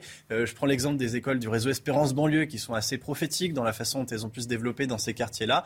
Il y a certes 7h30 de sport hebdomadaire, donc c'est beaucoup et c'est très bien, beaucoup de euh, temps périscolaire qui est consacré à l'école. Et en même temps, eh bien, euh, l'essentiel est là, les élèves sont en uniforme, ils vous voient leurs professeurs et euh, l'autorité est mise au centre aussi de l'école. C'est par là qu'il faut commencer. Merci Paul Sugy. Est-ce que vous avez confiance en la police nationale? Vous êtes 84% à répondre oui dans notre sondage CSA pour CNews, un chiffre en hausse depuis novembre dernier. On peut rentrer dans le détail peut-être, Chana. Hein? Eh oui, parce que vous allez voir que selon le parti politique des sondés, le résultat évolue. Regardez, la quasi-totalité des sympathisants d'Éric Zemmour disent avoir confiance en la police, 97%. Et puis ça chute à 54% chez les sympathisants de Jean-Luc Mélenchon. Une information judiciaire a été récemment ouverte contre X pour non-dénonciation, non-déclaration d'incident ou d'accident à la centrale nucléaire de Tricastin dans la Drôme pour euh, mise en danger d'autrui également et faux et usage de faux. Et cela fait cette information euh, judiciaire, l'ouverture de cette information judiciaire fait suite à une plainte déposée en octobre 2021 contre EDF par un cadre du site. On apprend donc ce matin qu'une information judiciaire a été ouverte donc pour non-déclaration d'un incident dans cette centrale nucléaire de la Drôme. Didier Lallemand, le préfet de police de Paris, va être entendu ce matin à 10h après ce qui s'est passé au Stade de France, après le fiasco, comme on dit, du, du Stade de France. Une semaine après Gérald Darmanin, le préfet de police de Paris devra répondre aux questions des sénateurs sur les dysfonctionnements constatés au Stade de France. Ce n'est pas la seule audition, puisque vous le voyez, à 14h30, ce sera au tour de la Fédération française de football. Et enfin, les sénateurs entendront à 16h le maire de Liverpool, qui était présent au moment des faits, qui a été victime de délinquance. Alors, quelles seront les questions posées à Didier Lallemand? On voit ça avec Vincent Fandège. Didier Lallemand sera notamment interrogé sur le dispositif policier déployé le soir de la finale. Était-il adapté? Une note interne de la police, diffusée quelques jours avant, faisait état de la venue de 50 à 70 000 supporters anglais sans billets ou avec de faux tickets. Un phénomène pouvant générer de larges tensions. Le préfet de police se verra également poser la question des chiffres avancés. Combien de supporters étaient sur place exactement? Et d'où proviennent ces données. Enfin, Didier Lallemand sera aussi interrogé sur la fraude massive aux faux billets et sur les actes de délinquance observés ce soir-là. Cédric Jubilard sera de nouveau entendu par le juge, par le juge des libertés ce matin à 10h. Ça fait un an que le principal suspect est dans euh, l'enquête sur la disparition de sa femme Delphine est en détention provisoire. Il avait été incarcéré l'année dernière, le 18 juin 2021. Le renouvellement de son mandat de dépôt sera donc examiné ce matin au tribunal judiciaire de Toulouse. Son avocat, maître Jean-Baptiste Allary, va plaider une nouvelle fois pour sa libération. Écoutez. Nous allons demander la remise en liberté de Cédric Jubilard, comme nous l'avons déjà demandé lors de demandes de mise en liberté précédentes. Il n'y a pas d'éléments nouveaux particuliers dans le dossier. Nous sommes sur une audience. Ça fait un an que euh, Monsieur euh, Cédric Jubilard est, en détention provisoire, euh, qu'il continue de clamer son innocence. Partant de là, nous espérons qu'un jour, la justice finisse par entendre ce que nous avons à lui dire. Parfois, vous savez, pour que certaines personnes comprennent, il faut le répéter, il faut le répéter et le répéter jusqu'à ce que ça finisse par être admis. C'est News, il est 7h38. Restez bien avec nous. Dans un instant, on va parler de la chasse aux moustiques tigres. Les premiers moustiques tigres ont fait leur apparition depuis quelques semaines. Chacun sa méthode. Vous allez voir. À tout de suite. 7h41, 8h20, bienvenue à tous, merci d'être avec nous. Les premiers moustiques tigres ont donc fait leur apparition euh, en France il y a quelques semaines. Vous en avez euh, peut-être chez vous, dans votre jardin, sur votre terrasse, sur votre balcon. Chaque commune lutte contre ce qu'il faut bien appeler un, fléau euh, à sa manière. Certaines communes comptent sur le bon sens des habitants, d'autres asperge les rues d'insecticides, Chana. Hein. À côté de Toulouse, une commune utilise une nouvelle technologie qui permettrait d'éliminer entre 80 et 90% des moustiques tigres. Reportage signé Jean-Luc Thomas. Ici, c'est l'espace euh, où se réalisait la plupart de nos festivités à l'extérieur. Euh, et pour le coup, ben, nos résidents étant installés ici, c'est là où on a souhaité mettre la borne pour qu'ils puissent en profiter davantage. Jusqu'en 2020, la terrasse de cette EHPAD était condamnée. Trop de moustiques tigres. L'été dernier, la municipalité a installé sur le site une borne anti-moustiques. 40 fonctionnent sur la commune. Et depuis un an, la terrasse est à nouveau ouverte. Des pièges à moustiques qui, euh, qui diffuse euh, une odeur euh, par ce bec ici, et une odeur très proche de la nôtre. Et lorsque le moustique s'approche pour piquer, il se fait aspirer par, par cette couronne ici et finit dans le piège qu'on voit là. Escalquins mène une véritable guerre contre les moustiques tigres, traitement des ruisseaux, campagne d'information, distribution gratuite de 600 pièges larvaires? Un an après, les habitants ont ressenti une très nette amélioration donc, de leurs euh, conditions vis-à-vis des moustiques, c'est-à-dire qu'ils ont de nouveau, pour ceux qui sont euh, bien équipés donc, et qui ont suivi les directives, ils, ont de nouveau la possibilité de manger dehors. Cette guerre a un coût, 65 000 euros depuis deux ans. C'est News, 8h moins le quart, 7h43, les moustiques tigres, ça je sais que ça vous fait beaucoup réagir. Allez, on va parler euh, économie, on va parler voitures thermiques et électriques ou à hydrogène dans, dans quelques instants. Tout de suite, c'est l'heure du point actu, point info avec Chana Lousteau. Attention si vous avez un vol ce matin au départ de Paris Charles de Gaulle. Un quart des vols sont annulés ce matin. Le personnel de l'aéroport fait grève. Il réclame une hausse des salaires. Conséquence, la direction a dû annuler une centaine de vols aujourd'hui entre 7h et 14h pour limiter les perturbations. Les sanctions contre la Russie anéantissent 15 ans de progrès économiques dans le pays. C'est le résultat d'un rapport de l'Institut de la finance internationale. Il décrit également la fin de trois décennies d'intégration avec l'Occident. Harvey Weinstein va être inculpé au Royaume-Uni pour agression sexuelle. Le parquet britannique a annoncé que l'ancien producteur de cinéma de 70 ans est poursuivi pour des faits remontant à 1996. La justice anglaise ne prévoit pas de prescription pour ce type de crime. Depuis 2020, je rappelle qu'Harvey Weinstein purge une peine de 23 ans aux États-Unis pour des faits similaires l'économie avec un, un, grand changement concernant les ventes de voitures. On en parle tout de suite. Éric de Ritmaten avec nous. L'Union européenne a donc voté la fin des ventes de voitures thermiques, donc essence ou diesel, en 2035. Dans 12 ans, vous nous dites ce matin, il le fallait, on ne pouvait pas attendre euh, plus. Oui, je veux dire, il le fallait. C'est osé, c'est audacieux, mais c'est vrai que c'est un bouleversement pour les industriels. Mais il le fallait pourquoi? Parce que d'abord, il y a la raison écologique. Quand vous regardez les émissions de CO2, eh bien, ces émissions, à 18% d'entre elles viennent uniquement du transport routier dans le monde. Donc, il faut aller vite vers la solution décarbonée, comme disent les équipementiers. Et puis ensuite, les chefs d'entreprise, ils sont conscients qu'il faut agir. Il faut effectivement euh, avoir cette transition écologique, même si elle coûte cher, il faudra le faire. D'ailleurs, ils en parlent tous sur leur site internet ou dans leur rapport d'activité annuel. Les jeunes générations, pareil, elles sont favorables. Elles des entreprises à mission, elles veulent donner un sens à leur vie. Donc c'est clair que là, les jeunes, ils sont pour. Et puis l'automobile propre, ça va être un changement. On va plus forcément acheter une voiture 100% électrique, on va la prendre le long du trottoir, elle sera disponible, c'est ce qu'on appelle le partage. Donc vous voyez, tout cela va militer pour le non thermique, comme on dit. Ça prendra du temps, 13 ans, mais on y arrivera. Alors Eric, euh, pourtant tout ne sera pas rose. Hein. Alors c'est vrai que quand vous regardez les rapports hein, qui ont été faits pour la, plateforme automobile qui représente les constructeurs français, c'est Alix Partner. Il y a plusieurs chiffres que je voulais vous donner. Les industriels vont devoir investir beaucoup hein, d'ici 2030-2035. Euh, On parle de 17 milliards d'euros, rien que pour les Français. Alors les voitures aussi vont coûter plus cher. Euh, les prix vont monter parce que les composants sont beaucoup plus chers. On parle de 59% de surcoût dans une voiture électrique parce que c'est de la haute technologie. Et puis le temps de montage est beaucoup plus court. Donc qui dit temps de montage plus court dit moins de personnel. Là, on parle quand même de 50 000 emplois en moins en France même si on en crée 10 000 par ailleurs pour la voiture électrique, et vous savez, la filière batterie qui est en train de se mettre en place. Donc il y aura un déficit, effectivement, de main-d'œuvre qu'il faudra donc compenser. Il y a moins de pièces détachées dans une voiture électrique. Il faut le savoir. Vous avez 50 pièces dans un moteur électrique contre 250 dans un moteur essence. Donc là aussi, vous voyez, ça va quand même changer beaucoup de choses. Il faudra donc être plus productif, ça c'est certain, c'est ce qu'on me dit, parce que la baisse des coûts, là, sera plus possible. La voiture low cost, elle va disparaître avec la voiture électrique, ou en tout cas, il faudra beaucoup de temps pour que les prix de la voiture électrique se mettent Alors je vais terminer par un point.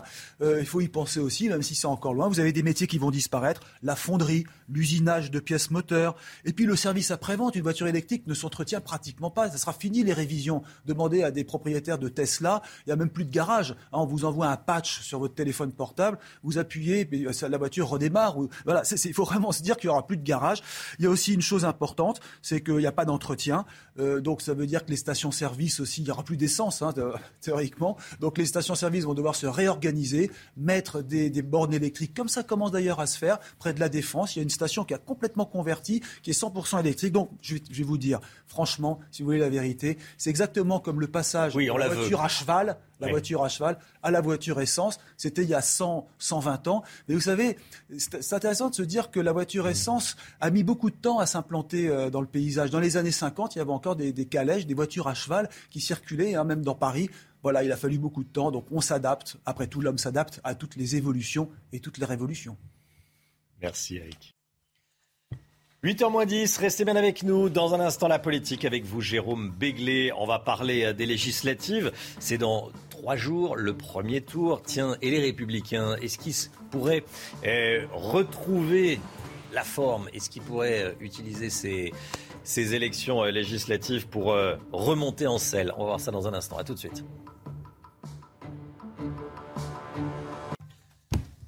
7h52, la politique avec vous, Jérôme Béglé. Bonjour Jérôme. Bonjour Romain. Directeur général du journal du dimanche. On est à trois jours du premier tour des élections législatives. Les républicains, les républicains se reprennent à espérer, certains diront à rêver, et à s'imaginer un avenir moins sombre que celui qui leur était promis. Hein. Oui, souvenez-vous, au soir euh, du 10 avril, les Républicains avaient reçu deux uppercuts simultanés. Non seulement leur candidate Valérie Pécresse avait été infichue d'atteindre la barre des 5% et donc d'obtenir le remboursement de ses frais de campagne, mais en plus, une première projection des élections législatives leur faisait craindre de ne pas dépasser 20 à 25 députés. Autrement dit, leur arrêt de mort était signé. Aujourd'hui, le cadavre bouge encore. Euh, euh, des 100 députés élus en 2017, il pourrait en rester 70 à 80 pronostics les plus optimistes d'entre eux permettant ainsi au parti de demeurer la première force politique de droite à l'Assemblée nationale devant le Rassemblement national, ce qui n'est quand même pas rien. Pour cela, les républicains mis sur leur ancrage local. Le parti dirige 68 des 95 départements de l'Hexagone et 7 des 13 régions. Il est aussi majoritaire dans les villes et particulièrement dans les villes moyennes. Or, le dégagisme, qui consistait à faire tomber les vieilles figures locales pour laisser place à des euh, nouveaux visages, a fait long feu. On retrouve les vertus de l'élu blanchi sous le harnais et connaisseur des arcanes politiques et sociales de sa circonscription. Ajoutez à cela que les ralliements tant évoqués d'élus de droite vers Emmanuel Macron ne sont pas légion. À part Damien Abad et quelques euh, ambitieux, rares sont les barons LR qui ont franchi du Rubicon. Et pas plus nombreux sont ceux qui ont rallié Édouard Philippe et son mouvement Horizon, censé être une machine à fracturer euh, les républicains. Bref, ce parti n'est pas, disons, n'est pas encore une coquille vide. Alors, vous voulez euh, dire qu'en politique également, le, le malheur des uns peut faire le bonheur des autres? Oui, alors certes, les républicains sont en passe d'être rayés de la ah. carte dans deux de leurs bastions, Paris et les Hauts-de-Seine. Dans dix jours, ces départements ô combien emblématiques pourraient ne plus compter d'élus de la droite classique.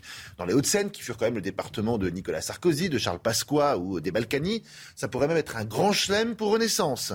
Euh, tandis qu'à Paris, euh, le, parti du président et la NUPES pourraient se partager les 18 circonscriptions de la ville et enlever à la droite les deux dernières qu'elle détient dans le 16e et dans le 17e arrondissement. Mais dans le reste de la France, celle des campagnes et des villes moyennes, la droite fait bonne figure et retrouve même une attractivité entre le Renaissance au contenu politique, au programme politique quand même un peu flou, et les amis de M. Mélenchon, qui fait désormais figure de repoussoir. Ce nini ni Macron ni Mélenchon pourraient profiter au parti, qui continuerait donc ainsi de peser à l'Assemblée nationale, a fortiori si les macronistes ne revenaient qu'avec une majorité relative ou étriquée. Autre vertu de ces législatives, elles vont permettre de tourner la page et d'escamoter presque par enchantement un escadron d'élus et de, et de vieux barons, et donc de faire émerger une nouvelle génération. Avec un socle honorable au Parlement, il devient possible d'entamer ce fameux aggiornamento du parti, de faire entendre avec cette nouvelle garde une nouvelle doctrine et de nouvelles idées, tout en se débarrassant des Pécresse, Bertrand, Barnier et consorts qui ont quand même fait long feu. Discret depuis les présidentielles, le tandem Vauquier-Ciotti attend de mesurer l'ampleur des dégâts et surtout la capacité de rebond du parti pour en prendre le contrôle, avec un seul espoir, Au terme de son second mandat, Emmanuel Macron devra rendre sa couronne. il n'est pas vraiment certain que celle-ci échoue à euh, Édouard Philippe, qui se voit trop bruyamment et trop rapidement en héritier de son ancien maître. La chance et les électeurs pourraient alors se tourner à nouveau vers cette droite, revue, corrigée et peut-être même améliorée. Merci beaucoup. Merci Jérôme Béglé. Bon, on verra. Hein. De toute façon, édition spéciale évidemment euh, sur CNews dimanche les résultats du premier tour à 20h avec Laurence Ferrari. J'aurai le plaisir de vous retrouver à partir de 17h. Euh, Laurence qui reçoit ce matin à 8h15, dans une vingtaine de minutes, Aurore Berger, la présidente déléguée du groupe LREM à l'Assemblée nationale. Soyez là si vous le pouvez. Le temps, la météo tout de suite avec Alexandra Blanc qui a de bonnes nouvelles à nous donner ce matin. Des conditions météo qui vont s'améliorer pour votre journée de jeudi. Après la pluie vient le beau temps et retour à un temps donc beaucoup plus clément à partir d'aujourd'hui, même si on retrouve ce matin localement quelques averses qui ont tendance à s'évacuer par les régions de l'Est. On retrouvera également un petit peu de neige en montagne au-delà de 2200 mètres d'altitude, mais partout ailleurs, retour du soleil. À noter également le vent qui continue de souffler bien bien fort autour du golfe du Lion, maintien du Mistral et de la Tramontane. D'ailleurs, dans l'après-midi, toujours du vent en Méditerranée. Alors oui, cela aura pour mérite de dégager le ciel, mais bon, les vents s'annoncent assez forts avec des rafales de l'ordre de 70 à 80 km par heure. On conservera également quelques nuages sur le nord-est, mais partout ailleurs, pas de précipitation. Retour à un temps sec et ensoleillé avec d'excellentes conditions entre le nord et les régions centrales ou encore en allant vers le Pays Basque. Des températures un petit peu plus fraîches ce matin, 12 degrés en moyenne à Paris, 10 degrés euh, pour Nancy, en moyenne 14 degrés dans le sud-ouest, notamment à Toulouse. Et dans l'après-midi, eh bien, les température reste globalement un petit peu juste pour la saison, seulement 20 degrés du côté de Dijon ou encore de Besançon, 22-23 degrés pour le Pays Basque, 20 degrés seulement pour la région lilloise, tandis que la chaleur se maintient dans le sud avec, regardez, 29 degrés à Nice, à Cannes ou encore en allant euh, vers Montpellier. Vous aurez en moyenne 27 degrés entre Marseille et Ajaccio. La suite du programme, d'excellentes conditions ce week-end avec qui? Eh bien, avec le retour de l'anticyclone, on va conserver un temps sec et ensoleillé vendredi, samedi et dimanche avec des températures température estivale au nord comme au sud. Attention, vous pourriez avoir quelques orages dimanche, mais principalement en montagne. CNews, 7h58. Merci d'être avec nous. Merci d'avoir choisi CNews pour démarrer cette journée de jeudi 9 juin. L'équipe de la matinale est là. On est avec Chanel Housteau. Jérôme Béglé est avec nous. Le général Clermont nous accompagne. On est également avec Eric de Ritmaten, bien sûr.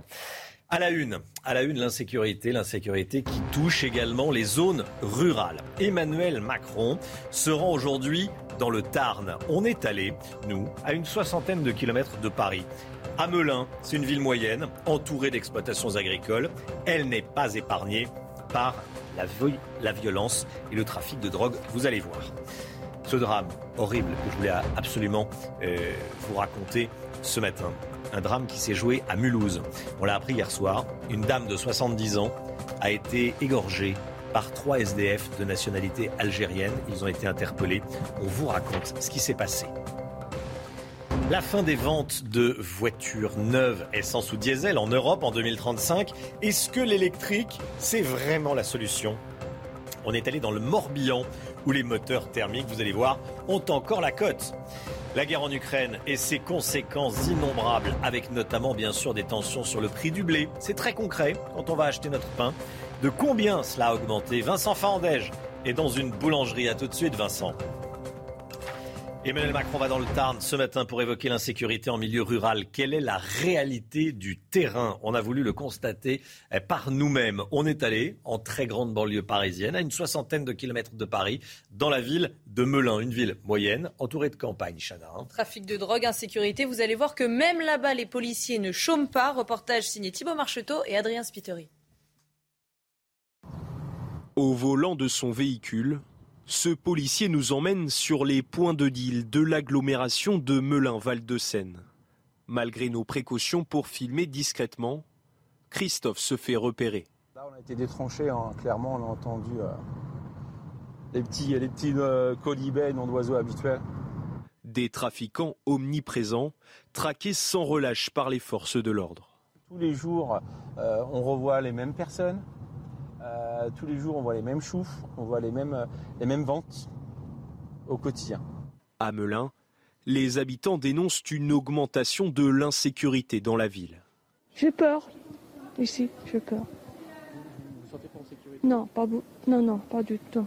Il y a pas mal de, de délinquance, euh, pas mal de. Voilà, quoi. C'est un peu. C'est un peu. Il faudrait faire un petit peu le ménage, hein, moi, je crois.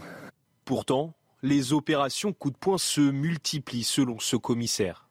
Par exemple, depuis le mois de janvier 2022, près de 159 gardes à vue qui ont été euh, lancés euh, en lien avec le trafic de stupéfiants et qui ont conduit à 42 déferments devant la justice. En plus de ces interpellations, plus de 372 000 euros en espèces ont également été saisis depuis le 1er janvier. On l'a appris hier soir à Mulhouse, une septuagénaire a été égorgée chez elle dans sa résidence pour seniors. Trois sans-abri de nationalité algérienne ont été placés en détention provisoire, mis en examen pour vol avec violence ayant entraîné la mort. Le corps de cette dame, de la victime, a été retrouvé lundi par la police, en début de semaine, Chana. Les policiers ont directement fait le lien avec un individu qui avait été interpellé le même jour pour tentative de vol. Dans le même quartier, il avait les papiers de la victime sur lui. Deux autres suspects ont été placés en garde à vue après avoir été contrôlés avec les titres de transport de la victime. Avignon, un migrant mineur a été arrêté deux fois dans la même journée. Avignon. Hein, ça s'est passé samedi dernier. Il a été arrêté une première fois pour des faits de vol et ensuite une seconde fois pour une tentative de vol avec effraction. selon une information de nos confrères du Figaro, il a été déféré et placé en détention provisoire. Il sera présenté à un tribunal pour enfants dans une dizaine de jours. Alors comment sont jugés les mineurs isolés en France? On voit ça avec Vincent Fandège. Les faits se sont déroulés samedi 4 juin à Avignon. Un migrant mineur a été arrêté par les forces de l'ordre deux fois en 12 heures seulement. Repéré et interpellé alors qu'il tentait de cambrioler deux appartements. Le jeune homme a été déféré et placé en détention provisoire. Des syndicats de police alertent sur leur impuissance face à ceux que l'on appelle les mineurs isolés. À partir du moment où on parle de mineurs migrants, nous savons, nous policiers, que si nous interpellons ces mineurs, ils vont être relâchés et la, et la situation sera très difficile à gérer c'est insoluble. À la limite, j'ai envie de dire, il, ne comprend même pas pourquoi on l'interpelle, parce que de toute façon, on le relâche quelques heures après.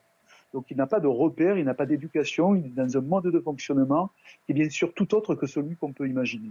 Selon certains spécialistes, la France et plus largement l'Europe se montrent trop laxistes face à ce phénomène. Les États européens se sentent obligés de respecter des, des lois qui de plus en plus dépénalisent toute migration clandestine. Il y a une tendance depuis une quinzaine d'années à dépénaliser l'immigré clandestin et même ceux qui les aident. Il y aurait sur le territoire entre 40 et 50 000 mineurs isolés. Cette bonne nouvelle pour l'emploi, à présent 69 500 emplois nets dans le privé ont été créés au premier trimestre. Chiffre communiqué il y a euh, quelques minutes par l'INSEE, un chiffre stable par rapport au trimestre précédent. 69 500 emplois nets. Donc c'est-à-dire que le chômage continue de, baisser. La guerre en Ukraine, les dernières informations, on en est au 105e jour de guerre en Ukraine. La bataille de Severodonetsk est l'une des plus difficiles. C'est ce qu'a dit ces dernières heures le président ukrainien dans une vidéo, Volodymyr Zelensky, qui ajoute que le sort du Donbass se joue là, dans cette ville de Severodonetsk. Général Clermont avec nous. Les combats sont acharnés. Hein. Il y a deux types de combats. Il y a les combats d'artillerie et puis il y a les combats de guerre urbaine à l'intérieur de la ville. Donc c'est vraiment un, lieu de tension très élevé. Je pense que le président Zelensky a raison. Le sort du Donbass se joue dans cette ville parce que si les Russes arrivent à prendre cette ville, il n'y a pas de raison qu'ils n'arrivent pas à prendre les autres villes du Donbass. Il reste à peu près 6-7 villes importantes à prendre pour conquérir la totalité du Donbass. Ils en sont à 80%, ils pourraient être à 100% en l'été. Alors pourquoi les Russes arrivent à ce résultat? C'est qu'ils ont une puissance de feu très supérieure à celle des Ukrainiens. Dix fois plus d'artillerie, dix fois plus d'aviation, dix fois plus de lance-roquettes, que du côté ukrainien, il manque de munitions, il manque de soldats entraînés. Donc aujourd'hui, le dilemme pour l'armée ukrainienne, il est simple par rapport à Severodonetsk. Soit ils continuent les combats comme ils l'ont fait à Mariupol, au risque de se faire encercler et d'avoir plusieurs milliers de soldats ukrainiens euh, prisonniers des Russes, soit ils acceptent dès à présent de se retirer, de se repositionner plus au sud pour protéger la ville suivante, qui pourrait être Sloviansk ou, ou Kramatorsk, une ville de, l'oblast de Donetsk, en tout état de cause. En tout état de cause, le sort de l'Ukraine va dépendre de la capacité de l'armée à résister au rouleau compresseur et à la brutalité de l'armée russe euh, dans le Donbass. Général Clermont pour décrypter la guerre en Ukraine. Merci mon général. L'inflation, les tensions sur le marché du blé ukrainien euh, ont des conséquences au bout du monde et au bout de la rue. On est dans une boulangerie ce matin à Paris. Vincent Fandège, cette boulangerie ne fait pas exception. Elle est touchée par les hausses des prix des matières premières. Hein et donc une hausse des prix pour, euh, euh, pour euh, les, produits ici dans, cette boulangerie. Alors pas tous les produits sont concernés, on va vous les montrer. Par exemple la baguette normale, la baguette traditionnelle, elle, est, baguette tradition pardon, est passée de 1,20€ à 1,30€ il y a un mois. La baguette normale de 1€ à 1,10€. La plupart des viennoiseries ont également augmenté de 10 centimes, sauf le croissant au beurre et le pain euh, au chocolat. Voilà donc pour, euh, pour cette boulangerie, parce que vous l'avez dit, euh, les matières premières ont augmenté de 10 à 15%. Quand on dit matières premières, on pense au, beurre, au lait, à la farine, à l'emballage également, mais aussi au carburant pour les livraisons. ici, on nous dit, le gérant de la boulangerie nous dit que les prix resteront fixes tant que les prix ne bougent pas trop. En revanche, si c'est amené à augmenter encore un petit peu plus, eh bien c'est ce que vous voyez actuellement à l'image. Ce sont les pâtisseries qui pourrait augmenter si jamais les prix euh, des matières premières venaient à augmenter encore plus. Merci beaucoup Vincent Fandège avec Pierre-François Altermat pour les images. La fin des ventes de voitures thermiques essence ou diesel. À partir de 2035, les députés européens ont voté hier la fin euh, donc des, ventes des voitures thermiques. Objectif atteindre ce qu'on appelle la neutralité carbone d'ici à 2050. C'est un accord historique hein, qui va, euh, faut pas se le cacher, bouleverser l'industrie automobile en France et ailleurs. Hein. Une idée pas toujours bien reçue, notamment chez ceux qui ont besoin de leur voiture tous les jours. Reportage dans le Morbihan avec Mickaël Chailloux. Pénétin, à l'extrémité sud-ouest du Morbihan, on y vient, on n'y passe pas, disent les 2000 habitants. Abandonner son véhicule thermique, ici l'idée ne fait pas vraiment recette. Le bassin d'emploi c'est Saint-Nazaire, 45 km, Vannes, 45 km. Donc derrière, il n'y a pas le choix, c'est euh, les transports. Dans la commune, les voitures électriques se comptent sur les doigts d'une main. Pourtant, les élus sont convertis à l'écologie, les bâtiments communaux sont recouverts de panneaux solaires et Pénétin a accueilli une des premières bornes de recharge du Morbihan dès 2017 de on en est au, balbutiement. L'Europe est en train de voter des, règles qui sont certainement très bonnes sur le plan écologique, mais euh, qui ne sont pas fiables aujourd'hui euh, sur le plan de, de, de l'immobilité. Étonnamment, le plus ouvert sur la question, c'est le garagiste de la commune, dont le bâtiment est rempli de voitures thermiques. On se plaint souvent de l'autonomie de l'électrique, mais peu de gens font plus de 100 km par jour. Maintenant, il y a de plus en plus de bornes aussi. Donc les gens sont toujours un peu réticents parce qu'on est quand même assez attaché à notre thermique quand même. À peine éteint, seul le vélo électrique a du succès. La station essence, même à 2 euros le litre, a encore de beaux jours devant elle.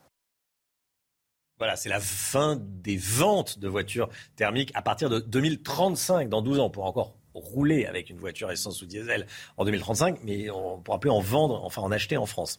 Les constructeurs ne pourront plus en vendre euh, en France et, en Europe. 8h09, restez bien avec nous dans un instant. Aurore Berger est l'invité de Laurence Ferrari. Aurore Berger, présidente déléguée du groupe La République En Marche à l'Assemblée nationale. A tout de suite. Rendez-vous avec Pascal Pro dans l'heure des pros, du lundi au vendredi de 9h à 10h30. C'est News, il est 8h15, bienvenue à tous. Merci d'être avec nous. Laurence Ferrari, vous recevez ce matin Aurore Berger, présidente déléguée La République en marche à l'Assemblée nationale. Euh, ça sera euh, dans quelques instants, juste après le rappel des titres avec Chanel Housteau. Didier Lallemand sera entendu au Sénat ce matin à 10h, une semaine après Gérald Darmanin. Le préfet de police de Paris devra répondre aux questions des sénateurs sur les dysfonctionnements constatés au Stade de France. Sa gestion des événements a été très critiquée ces dix derniers jours. La Fédération française de football et le maire de Liverpool seront également entendus. Attention, si vous avez un vol ce matin au départ de Paris, Charles de Gaulle, un quart des vols sont annulés ce matin. Le personnel de l'aéroport fait grève. Il réclame une hausse des salaires. Conséquence, la direction a dû annuler une centaine de vols aujourd'hui entre 7h et 14h pour limiter les perturbations. Twitter cède et va finalement fournir les données sur les faux comptes à Elon Musk. L'entrepreneur menaçait de retirer son offre d'achat du réseau social si on ne lui donnait pas ces informations. Il devrait, donc recevoir probablement cette semaine un flot de données comprenant 500 millions de tweets publiés chaque jour. Merci Chana.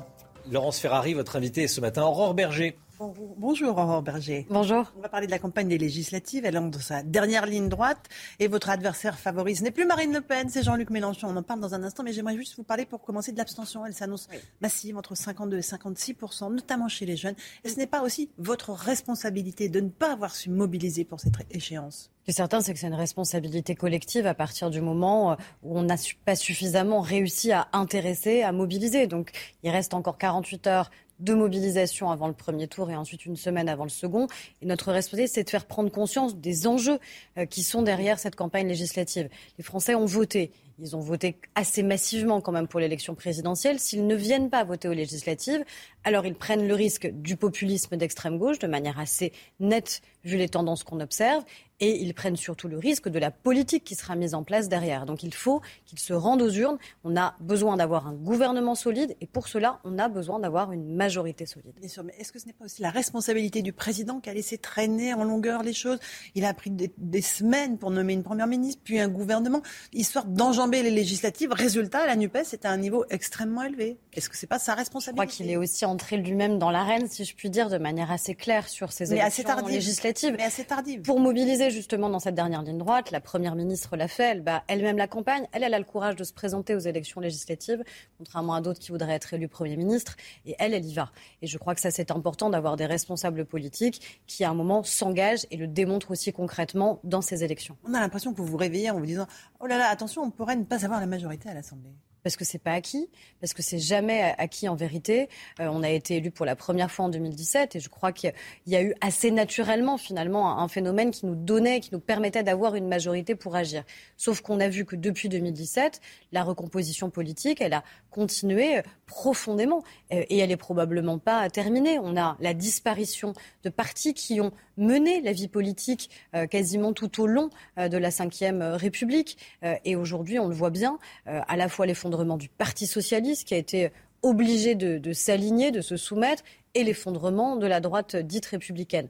Donc on a des nouvelles forces politiques euh, et je crois que les Français vont devoir faire ce choix et au moins c'est un choix clair. Ils ont eu un choix clair au moment de l'élection présidentielle, contrairement à ce que certains voudraient faire croire. Ils ont voté pour un projet politique ou contre à un moment d'autres idées. Mais ils ont fait un choix clair. Il faut qu'il y ait le même, la même clarté du choix au moment des législatives. Un projet politique dont on a du mal encore maintenant à voir les contours très précis. Il va falloir attendre que euh, l'Assemblée soit élue pour y voir enfin clair sur les grandes réformes que le président veut mener, notamment la retraite. Non, parce que nous, l'avantage, c'est qu'on porte le même projet présidentielle, législative, on ne l'a pas modifié. Il n'y a pas eu d'accord d'appareil avec d'autres partis politiques qui viendraient justement faire du, tripatouillage, de la tambouille électorale. Le projet, il est le même. Il est le même sur les enjeux euh, à la fois de santé, parce qu'on sait que c'est aujourd'hui une priorité absolue et sur l'hôpital public et sur la médecine de ville aussi et l'accès aux soins et à la santé. Il est le même sur les enjeux écologiques et énergétiques avec la question du nucléaire euh, qui est évidemment primordiale. Il est le même sur les enjeux de pouvoir d'achat dont on sait que c'est la première réforme, en vérité les premières mesures que l'on souhaite mettre en place si nous avons une majorité. Vous ne parlez pas de sécurité, pourtant le président est en déplacement aujourd'hui dans le Tarn pour parler sécurité. Il a zéro crédibilité sur le domaine, ce sujet, dit Marine Le Pen absolument pas zéro crédibilité. On a fait un, un effet de rattrapage euh, ces cinq dernières années, déjà rattrapage sur les enjeux de, de, mobilisation et de moyens humains pour les forces de l'ordre, avec 10 000 policiers et gendarmes supplémentaires qui ont été recrutés. Et ça, c'est très concret, c'est-à-dire de voir concrètement des policiers et des gendarmes sur le terrain et en accompagnement. Et puis on a mis, parce que si on parle de sécurité, il faut aussi parler de la réponse pénale, et donc il faut parler des moyens de la justice. Et donc on a voté des moyens extrêmement conséquent en hausse pour la justice dans notre pays. Et c'est les deux jambes qui doivent fonctionner ensemble. On ne peut pas avoir uniquement le volet sécuritaire, c'est-à-dire des forces de l'ordre sur le terrain, mais de l'autre, ne pas avoir de sanctions quand on parle, par exemple, des refus d'obtempérer. On dit qu'il y en a un toutes les 20 minutes dans notre pays. Mais on a aussi une loi qui doit pouvoir s'appliquer. Un refus d'obtempérer, c'est jusqu'à deux ans d'emprisonnement.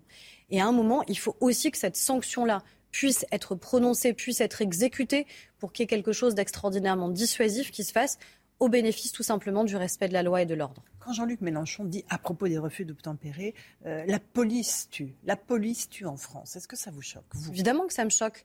Euh, J'ai d'ailleurs euh, réagi sur, euh, sur ces propos-là. Et vous savez, on remet rarement en cause la parole du patron des, Insoumis ou alors on a une, une vindicte sur les réseaux sociaux qui est assez puissante. C'est assez intéressant d'ailleurs de voir qu'on n'a pas le droit finalement de remettre en question les propos qu'il prononce.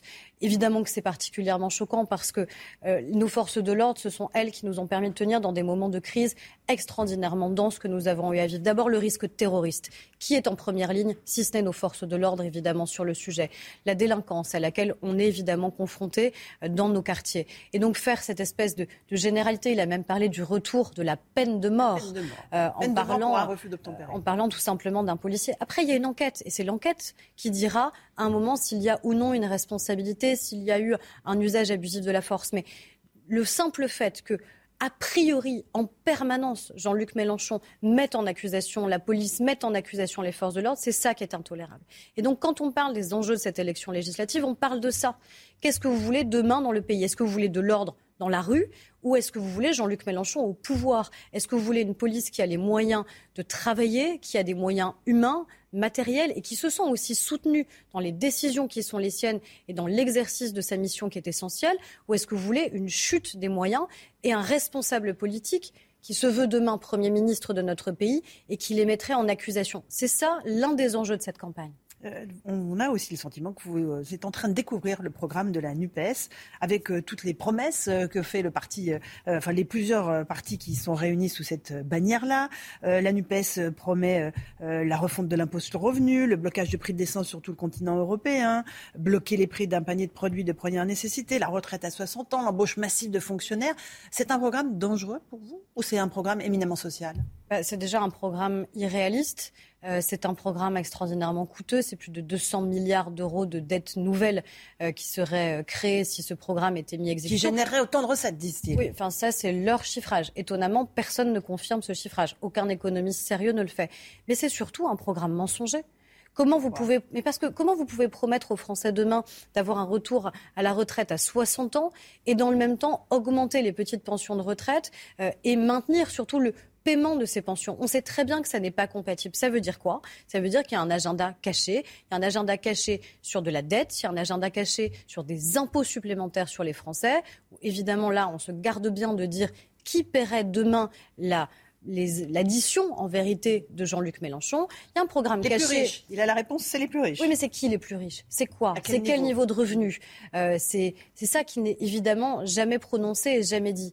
Euh, on parle d'un SMIC à 1500 euros. Évidemment que c'est c'est plaisant à entendre, notamment pour celles et ceux qui sont les plus fragiles dans notre pays et qui ont besoin d'être aidés, de faire en sorte que le travail paye. Comment on fait demain pour le mettre en œuvre? Comment on va expliquer à nos artisans, à nos commerçants, à nos TPE qu'il va falloir augmenter le SMIC à ce niveau-là?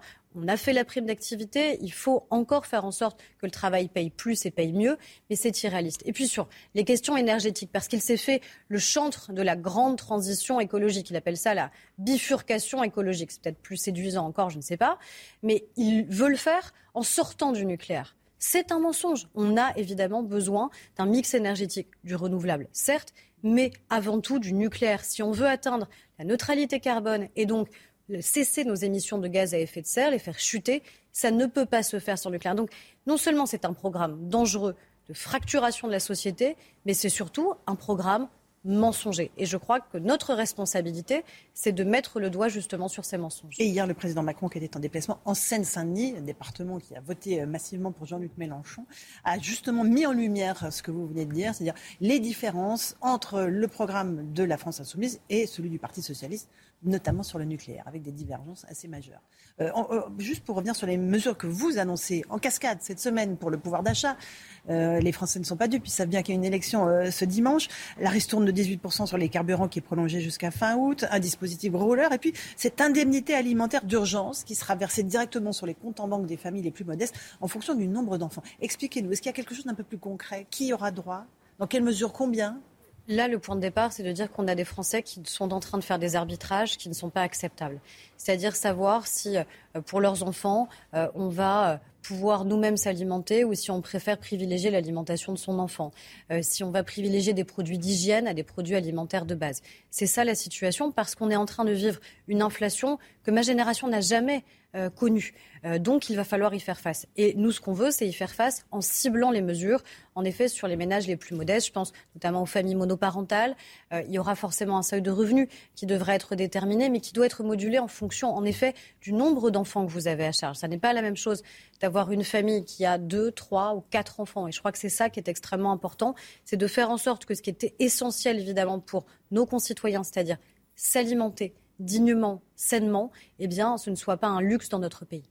Bruno Le Maire a dit hier que les Français ne payeront pas un euro de plus euh, en, raison de, l'inflation. Euh, or, le barème de l'impôt sur le revenu est toujours, toujours indexé sur l'inflation euh, pour éviter les, les, effets de seuil. Pourquoi annoncer ça comme si c'était une nouveauté?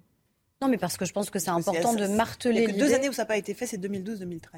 Donc ça veut dire que ça peut malheureusement exister. mais je pense que c'est surtout extrêmement important de dire que nous, il est hors de question que quelconque addition soit payée par les Français.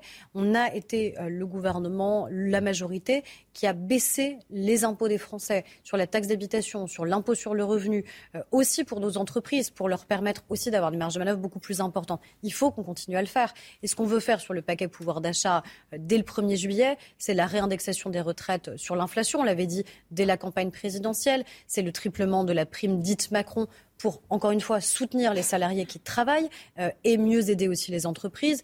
Euh, c'est aussi le dégel du point d'indice. Je pense notamment à nos enseignants qui doivent pouvoir être augmentés dans d'autres pays. C'est toutes ces mesures-là qu'on doit pouvoir mettre en œuvre et mettre en œuvre vite. Il y a une autre grande préoccupation des Français, c'est la santé. Les personnels de euh, soignants étaient dans la rue il y a quelques jours. Ils alertent. L'été sera absolument infernal dans les hôpitaux. La ministre Brigitte Bourguignon a déjà annoncé une série de premières mesures avant même que la fameuse mission Flash ne soit terminée et rendue publique. Euh, est-ce que c'était pas une évidence qu'il ne fallait pas faire cette mission flash, qu'il y a des mesures à prendre tout de suite de revalorisation pour euh, attirer un peu plus de soignants dans les hôpitaux? Je pense qu'il y a les deux à faire. On a un niveau de tension à l'hôpital qui est extrêmement important. Les urgences, notamment, c'est finalement un thermomètre. Quand les urgences vont mal, c'est parce qu'il y a toute une chaîne qui a dysfonctionné auparavant. C'est ce qui se passe. Qu'on a du mal à trouver un médecin traitant en bout de chaîne, on va aux urgences et il y a ce qu'on connaît, c'est-à-dire un engorgement et puis il y a un épuisement, un burn-out des soignants après deux ans de crise sanitaire et des soignants qui ont renoncé parfois à exercer leur métier parce qu'ils n'en peuvent plus sur la manière avec laquelle les choses se passent et on peut les comprendre après deux ans de crise. Donc prendre des mesures immédiates pour soutenir le pouvoir d'achat tout simplement de nos soignants, doubler par exemple la prime de nuit, je pense à nos infirmières, à nos aides-soignants en particulier, je crois que ça c'est une nécessité absolue. Après, faire confiance à des professionnels, notamment le patron du SAMU, pour justement avoir des mesures de plus moyen et long terme, je crois qu'on peut agir sur les, les deux aspects, mais la santé c'est une priorité absolue. Et il y a un plan d'envergure à faire. Le plan Ségur euh, n'a servi à rien. Au fond, les choses n'ont pas changé. Au contraire, elles ont empiré dans les hôpitaux. Le plan Ségur, il a été utile parce qu'il a permis la revalorisation des rémunérations qui avaient été bloquées pendant extrêmement longtemps. 183 euros net par mois, euh, ce sont des mesures qui sont des mesures fortes. Et ce n'était pas juste une prime, c'était une rémunération qui augmente et qui donc, dans la durée, euh, est enfin une rémunération digne. On sait qu'il faut aller plus loin. Il faut aller plus loin si on veut continuer à recruter. Il faut aller plus loin aussi pour libérer du temps utile de médecins. On a fait sauter le numerus clausus. Dommage que ça n'ait pas été fait avant. On sait que ça ça va produire des effets, mais qu'on a 3-4 années qui vont être difficiles sur le nombre de médecins qu'on a dans notre pays. Donc il faut faire sauter tous les verrous, faire monter en compétence toutes les autres professions de santé, faire monter la télémédecine, tout ce qui peut permettre aux Français d'avoir un meilleur accès aux soins partout sur le territoire. Un dernier mot sur les retraites. Euh, on a l'impression que là aussi, vous avez un agenda caché. Vous n'en parlez pas beaucoup de cette réforme des retraites à 65 ans. Ce sera peut-être pour après les législatives? Moi, je souhaite qu'on en parle parce que je souhaite que cette réforme se fasse. On n'a pas d'autre choix. On ne va pas être la génération qui renonce à une réforme qui est sans cesse annoncée et qui est toujours repoussée. Cette réforme, elle doit se faire. Elle doit se faire pour permettre de payer nos pensions de retraite sur la durée. Elle doit se faire pour remonter à 1100 euros par mois euh, la retraite minimale pour ceux qui ont eu une carrière complète. On n'a pas d'autre choix que de mener cette réforme. vous savez que le ministre dédié a déjà reçu les partenaires sociaux. La négociation, elle s'ouvrira dès tout début de l'automne. Septembre ou octobre. Donc ça veut dire que l'agenda, il est connu, qu'on va pouvoir avancer. Et je l'espère qu'on qu'on aura demain une majorité pour le voter. Parce que si c'est Jean-Luc Mélenchon, en effet, on n'aura pas tout à fait la même réforme. Même si c'est une majorité relative et pas une majorité absolue ben, J'espère que si jamais, déjà moi je me bats pour qu'il y ait une majorité absolue qui puisse agir sur cette réforme. Si jamais c'était une majorité relative, ça mettrait aussi face à leurs responsabilités les autres responsables, prétendus responsables politiques, notamment à droite, qui ont toujours plaidé pour cette réforme. Et on verra si demain ils acceptent ou pas de voter avec nous sur ces sujets. Rendez-vous dans les urnes dimanche 12 et 19 juin. Merci Aurore Berger d'être venue euh, dans la matinale de CNews. À vous Romain Lézard pour la suite.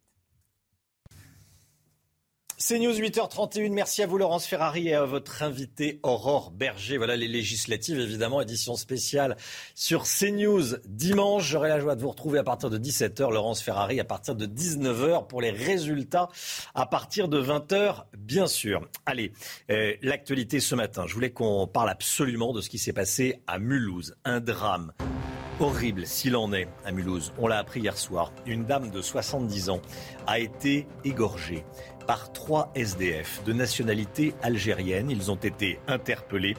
Marie Conan va nous raconter ce qui s'est exactement passé. A tout de suite, Marie. Emmanuel Macron veut rendre obligatoire 30 minutes de sport chaque jour à l'école primaire. Est-ce que c'est vraiment la priorité vu le niveau scolaire de nos élèves? Je poserai la question à Paul Sugy avec nous sur ce plateau. A tout de suite, Paul. Les réquisitions au procès des terroristes islamistes du 13 novembre, elles ont commencé hier. Les avocats généraux ont commencé à détailler les responsabilités des 20 accusés dans les préparatifs de cette nuit d'horreur. Sandra Buisson, journaliste police-justice à CNews, nous en dira plus. Les premiers moustiques tigres, ils ont fait leur apparition depuis quelques semaines en France. Chacun sa méthode pour lutter contre ces moustiques tigres. On ira en Haute-Garonne, vous verrez. On l'a donc appris hier soir à Mulhouse. Une septuagénaire a été égorgée chez elle dans sa résidence pour seniors. Trois sans-abri de nationalité algérienne ont été placés en détention provisoire. Ils ont été mis en examen pour vol avec violence ayant entraîné la mort. Marie Conan avec nous sur ce plateau. Marie, racontez-nous ce qui s'est exactement passé. Eh bien d'abord, lundi, une amie de cette septuagénaire, une pensionnaire de euh, cette résidence senior, va d'abord s'inquiéter car elle n'a plus de nouvelles de sa camarade. C'est elle qui va lancer euh, l'alerte. Et quand la police arrive dans l'appartement de la femme de 70 ans, eh bien il la retrouve gisant sur le sol euh, de sa salle de bain, la gorge tranchée. Il y a des traces de sang partout.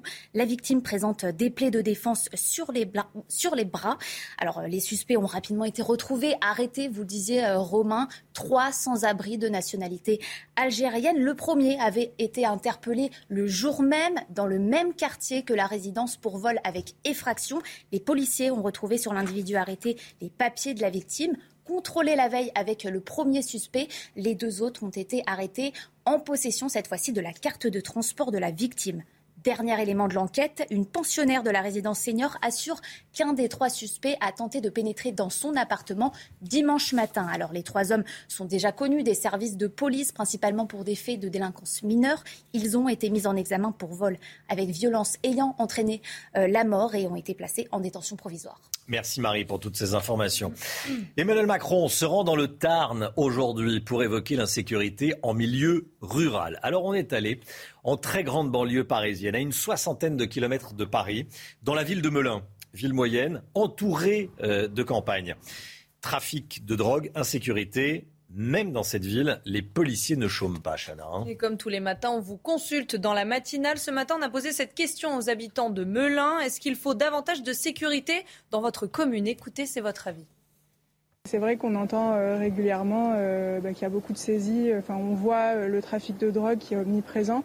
Je, je, comprends que des gens se sentent un peu moins en sécurité. Je pense surtout pour les femmes. Ça mériterait d'avoir un peu plus de sécurité. J'ai vu tout changer, quoi la délinquance, les vols, tout ça. Surtout dans les quartiers Montaigu, euh, j'ai des collègues, moi je, fais des transports d'enfants handicapés, j'ai des collègues qui y vivent. C'est infernal, quoi. Jusqu'à 1h, 2h du matin, c'est, s'ils sortent, euh, ils ont des kalachnikovs, ils font des tirs dans le vide, mais n'empêche qu'il y a beaucoup de choses à faire. Voilà comment ça se passe à Melun. Vous l'avez entendu, cette dame. Hein. elle dit qu'il y a des tirs de Kalachnikov euh, le soir, ce qui accessoirement empêche de dormir. Bon. Le niveau scolaire des élèves français en sixième, il reste problématique. Emmanuel Macron était en Seine-Saint-Denis pour annoncer des mesures sur le sport. Et notamment cette mesure, 30 minutes de sport chaque jour en primaire. Paul Sugy avec nous. Paul, euh, c'est vraiment la priorité le sport au primaire? C'est l'art de contourner habilement les vraies questions et peut-être aussi de ne pas écouter vraiment ce que disent les enseignants sur le terrain. Alors, euh, j'aimerais pas donner l'impression que le sport n'est pas un véritable sujet. On l'a suffisamment souligné. Il y a des rapports qui montrent bien que dans les quartiers prioritaires, on fait moins de sport qu'ailleurs, qu'on fait aussi des sports moins variés. Et puis surtout, les grandes oubliées sont les filles, parce qu'il y a beaucoup de clubs de foot ou de sport qui sont euh, plus réputés pour être masculins. Et les filles, elles, font encore moins de sport euh, que les autres filles ailleurs sur le territoire. Donc, il y a certainement des choses à faire. Emmanuel Macron apporte des solutions qui sont louables. Il propose aussi une aide pour s'inscrire dans les clubs de sport et obtenir une licence sportive. En revanche, à l'école, la véritable priorité, ça semble plutôt l'enseignement des matières fondamentales, celles, on le sait bien, qui sont épinglées chaque année par les classements PISA qui montrent que la France s'enfonce euh, dans les limbes des pays euh, les plus médiocres de l'OCDE en matière de euh, formation scolaire. Et puis, eh bien, pour être capable aussi d'étudier sereinement à l'école, il faut que la tranquillité reprenne ses droits. Et ça, pour ça, eh il faut établir une véritable courtoisie, un véritable respect de l'enseignant. C'est là-dessus, surtout et avant tout, que les euh, professeurs de Seine-Saint-Denis auraient peut-être aimé entendre Emmanuel Macron formuler des propositions concrètes. Merci beaucoup, Paul Sugy. Les réquisitions au procès des terroristes islamistes du 13 novembre, elles ont commencé hier. Les avocats généraux ont commencé à détailler les responsabilités des 20 accusés dans euh, la préparation de cette nuit d'horreur, Et notamment celle de Mohamed Abrini, l'ami d'enfance de Salah Abdeslam. Il a réussi à aller en Syrie en 2015 et pourtant il affirme qu'il ne s'est radicalisé qu'après les attentats. Écoutez Sandra Buisson du, service police-justice de CNews. Elle suit ce procès et elle était l'invitée de 7 heures dans la matinale.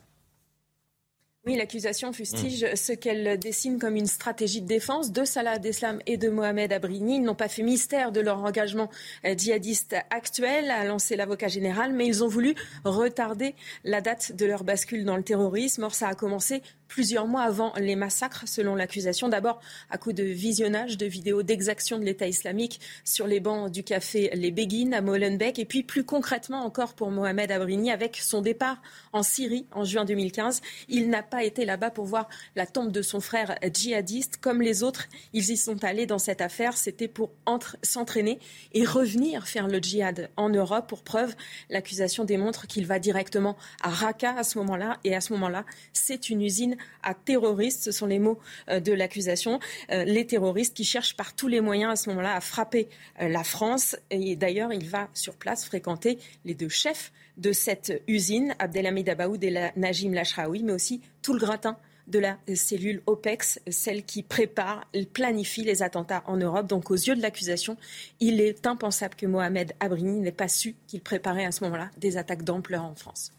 Cette information tombée euh, dans le courant de la matinale, euh, il y a une heure environ. Écoutez bien, des incidents ont-ils été dissimulés à la centrale nucléaire de Tricastin? C'est ce que va tenter de découvrir une juge d'instruction de Marseille. Une information judiciaire contre X a été ouverte pour, je cite, non-déclaration d'incident dans cette centrale nucléaire de Tricastin, euh, mise en danger d'autrui et faux et usage de faux. Hein. Ça fait suite à une plainte qui avait été déposée en octobre 2021 contre EDF par un cadre du site. Une douzaine d'infractions potentielles auraient été recensées entre début 2017 et fin 2021. Un homme auteur d'une attaque au couteau d'une extrême violence déclaré irresponsable pénalement. Les faits remontent à 2017. C'était à Paris, cet homme qui était persuadé qu'on lui avait implanté des nanotechnologies dans le corps avait asséné 18 coups de couteau à un étudiant en pleine rue. Et pour cette attaque, la justice a donc décidé qu'il ne répondra pas de ses actes devant la cour d'assises. Et pourtant, il a récidivé il y a un an. Comment expliquer cette décision? On voit ça avec Quentin Griebel. C'était en décembre 2017, en plein cœur de Paris. Un homme persuadé que des nanotechnologies lui ont été implantées dans le corps attaque un passant et lui assène 18 coups de couteau.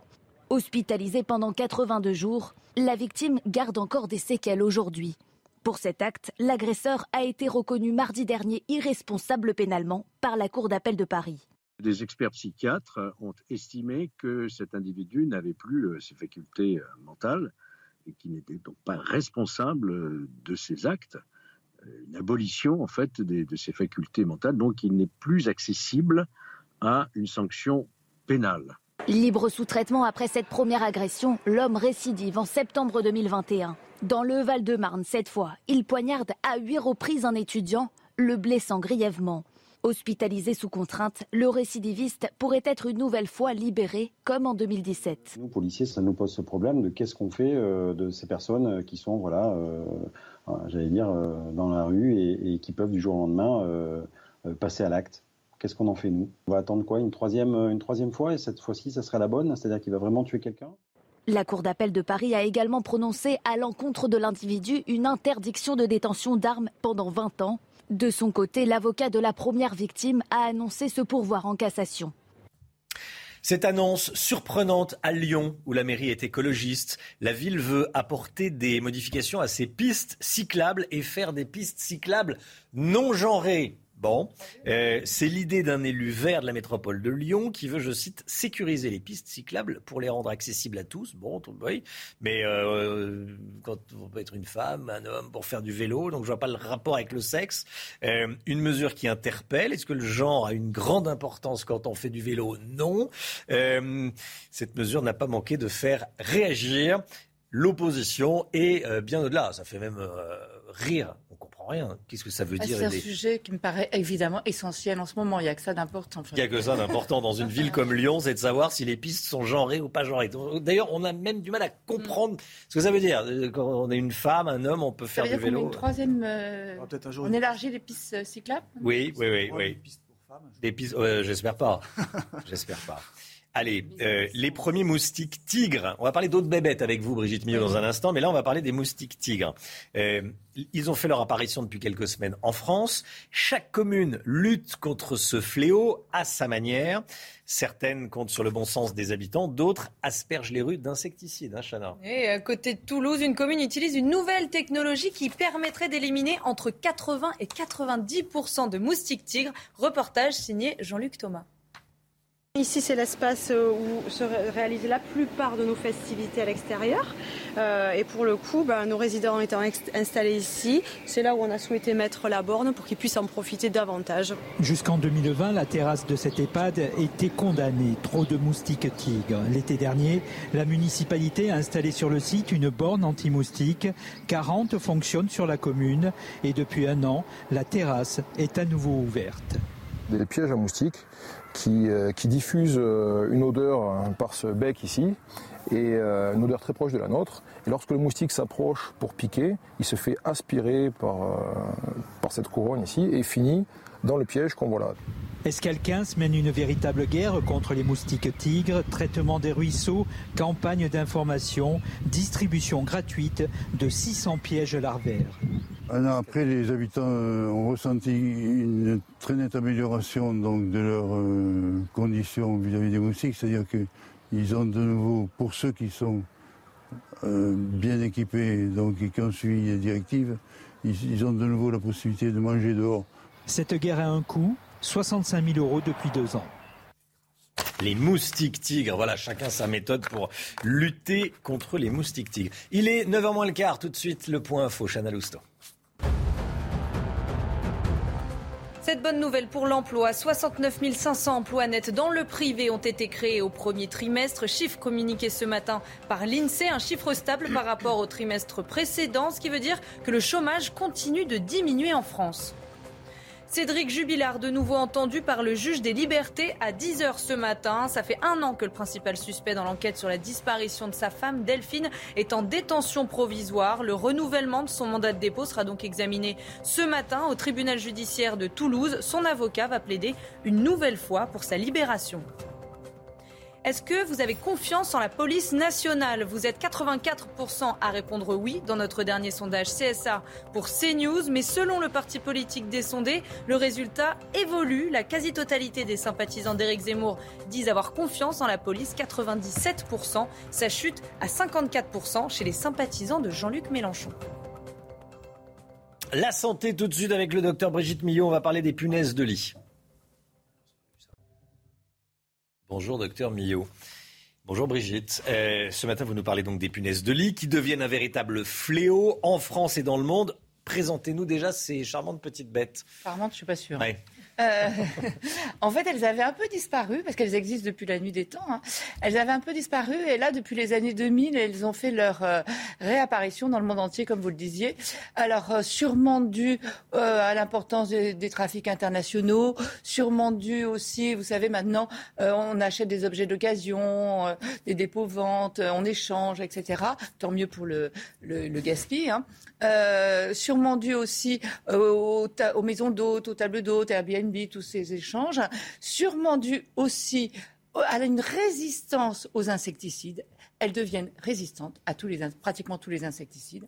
Et puis peut-être dû aussi à une méconnaissance. C'est pour ça qu'on va vous les présenter aujourd'hui et savoir comment euh, savoir qu'on est infesté. Mais surtout, le maître mot, vous le comprendrez très vite, c'est que dès qu'on a un doute, il faut tout de suite agir et s'en débarrasser avant qu'elle n'envahisse complètement euh, l'appartement ou la maison, peu importe. Alors, regardez à quoi ça ressemble. Ça mesure, ça se voit. hein. Euh, ce sont des insectes visibles à l'œil nu. C'est dans les recoins du lit, non? C'est Ah, noir. ah, dans vous les allez voir, je vous ai mis des Bon. petites photos ravissantes.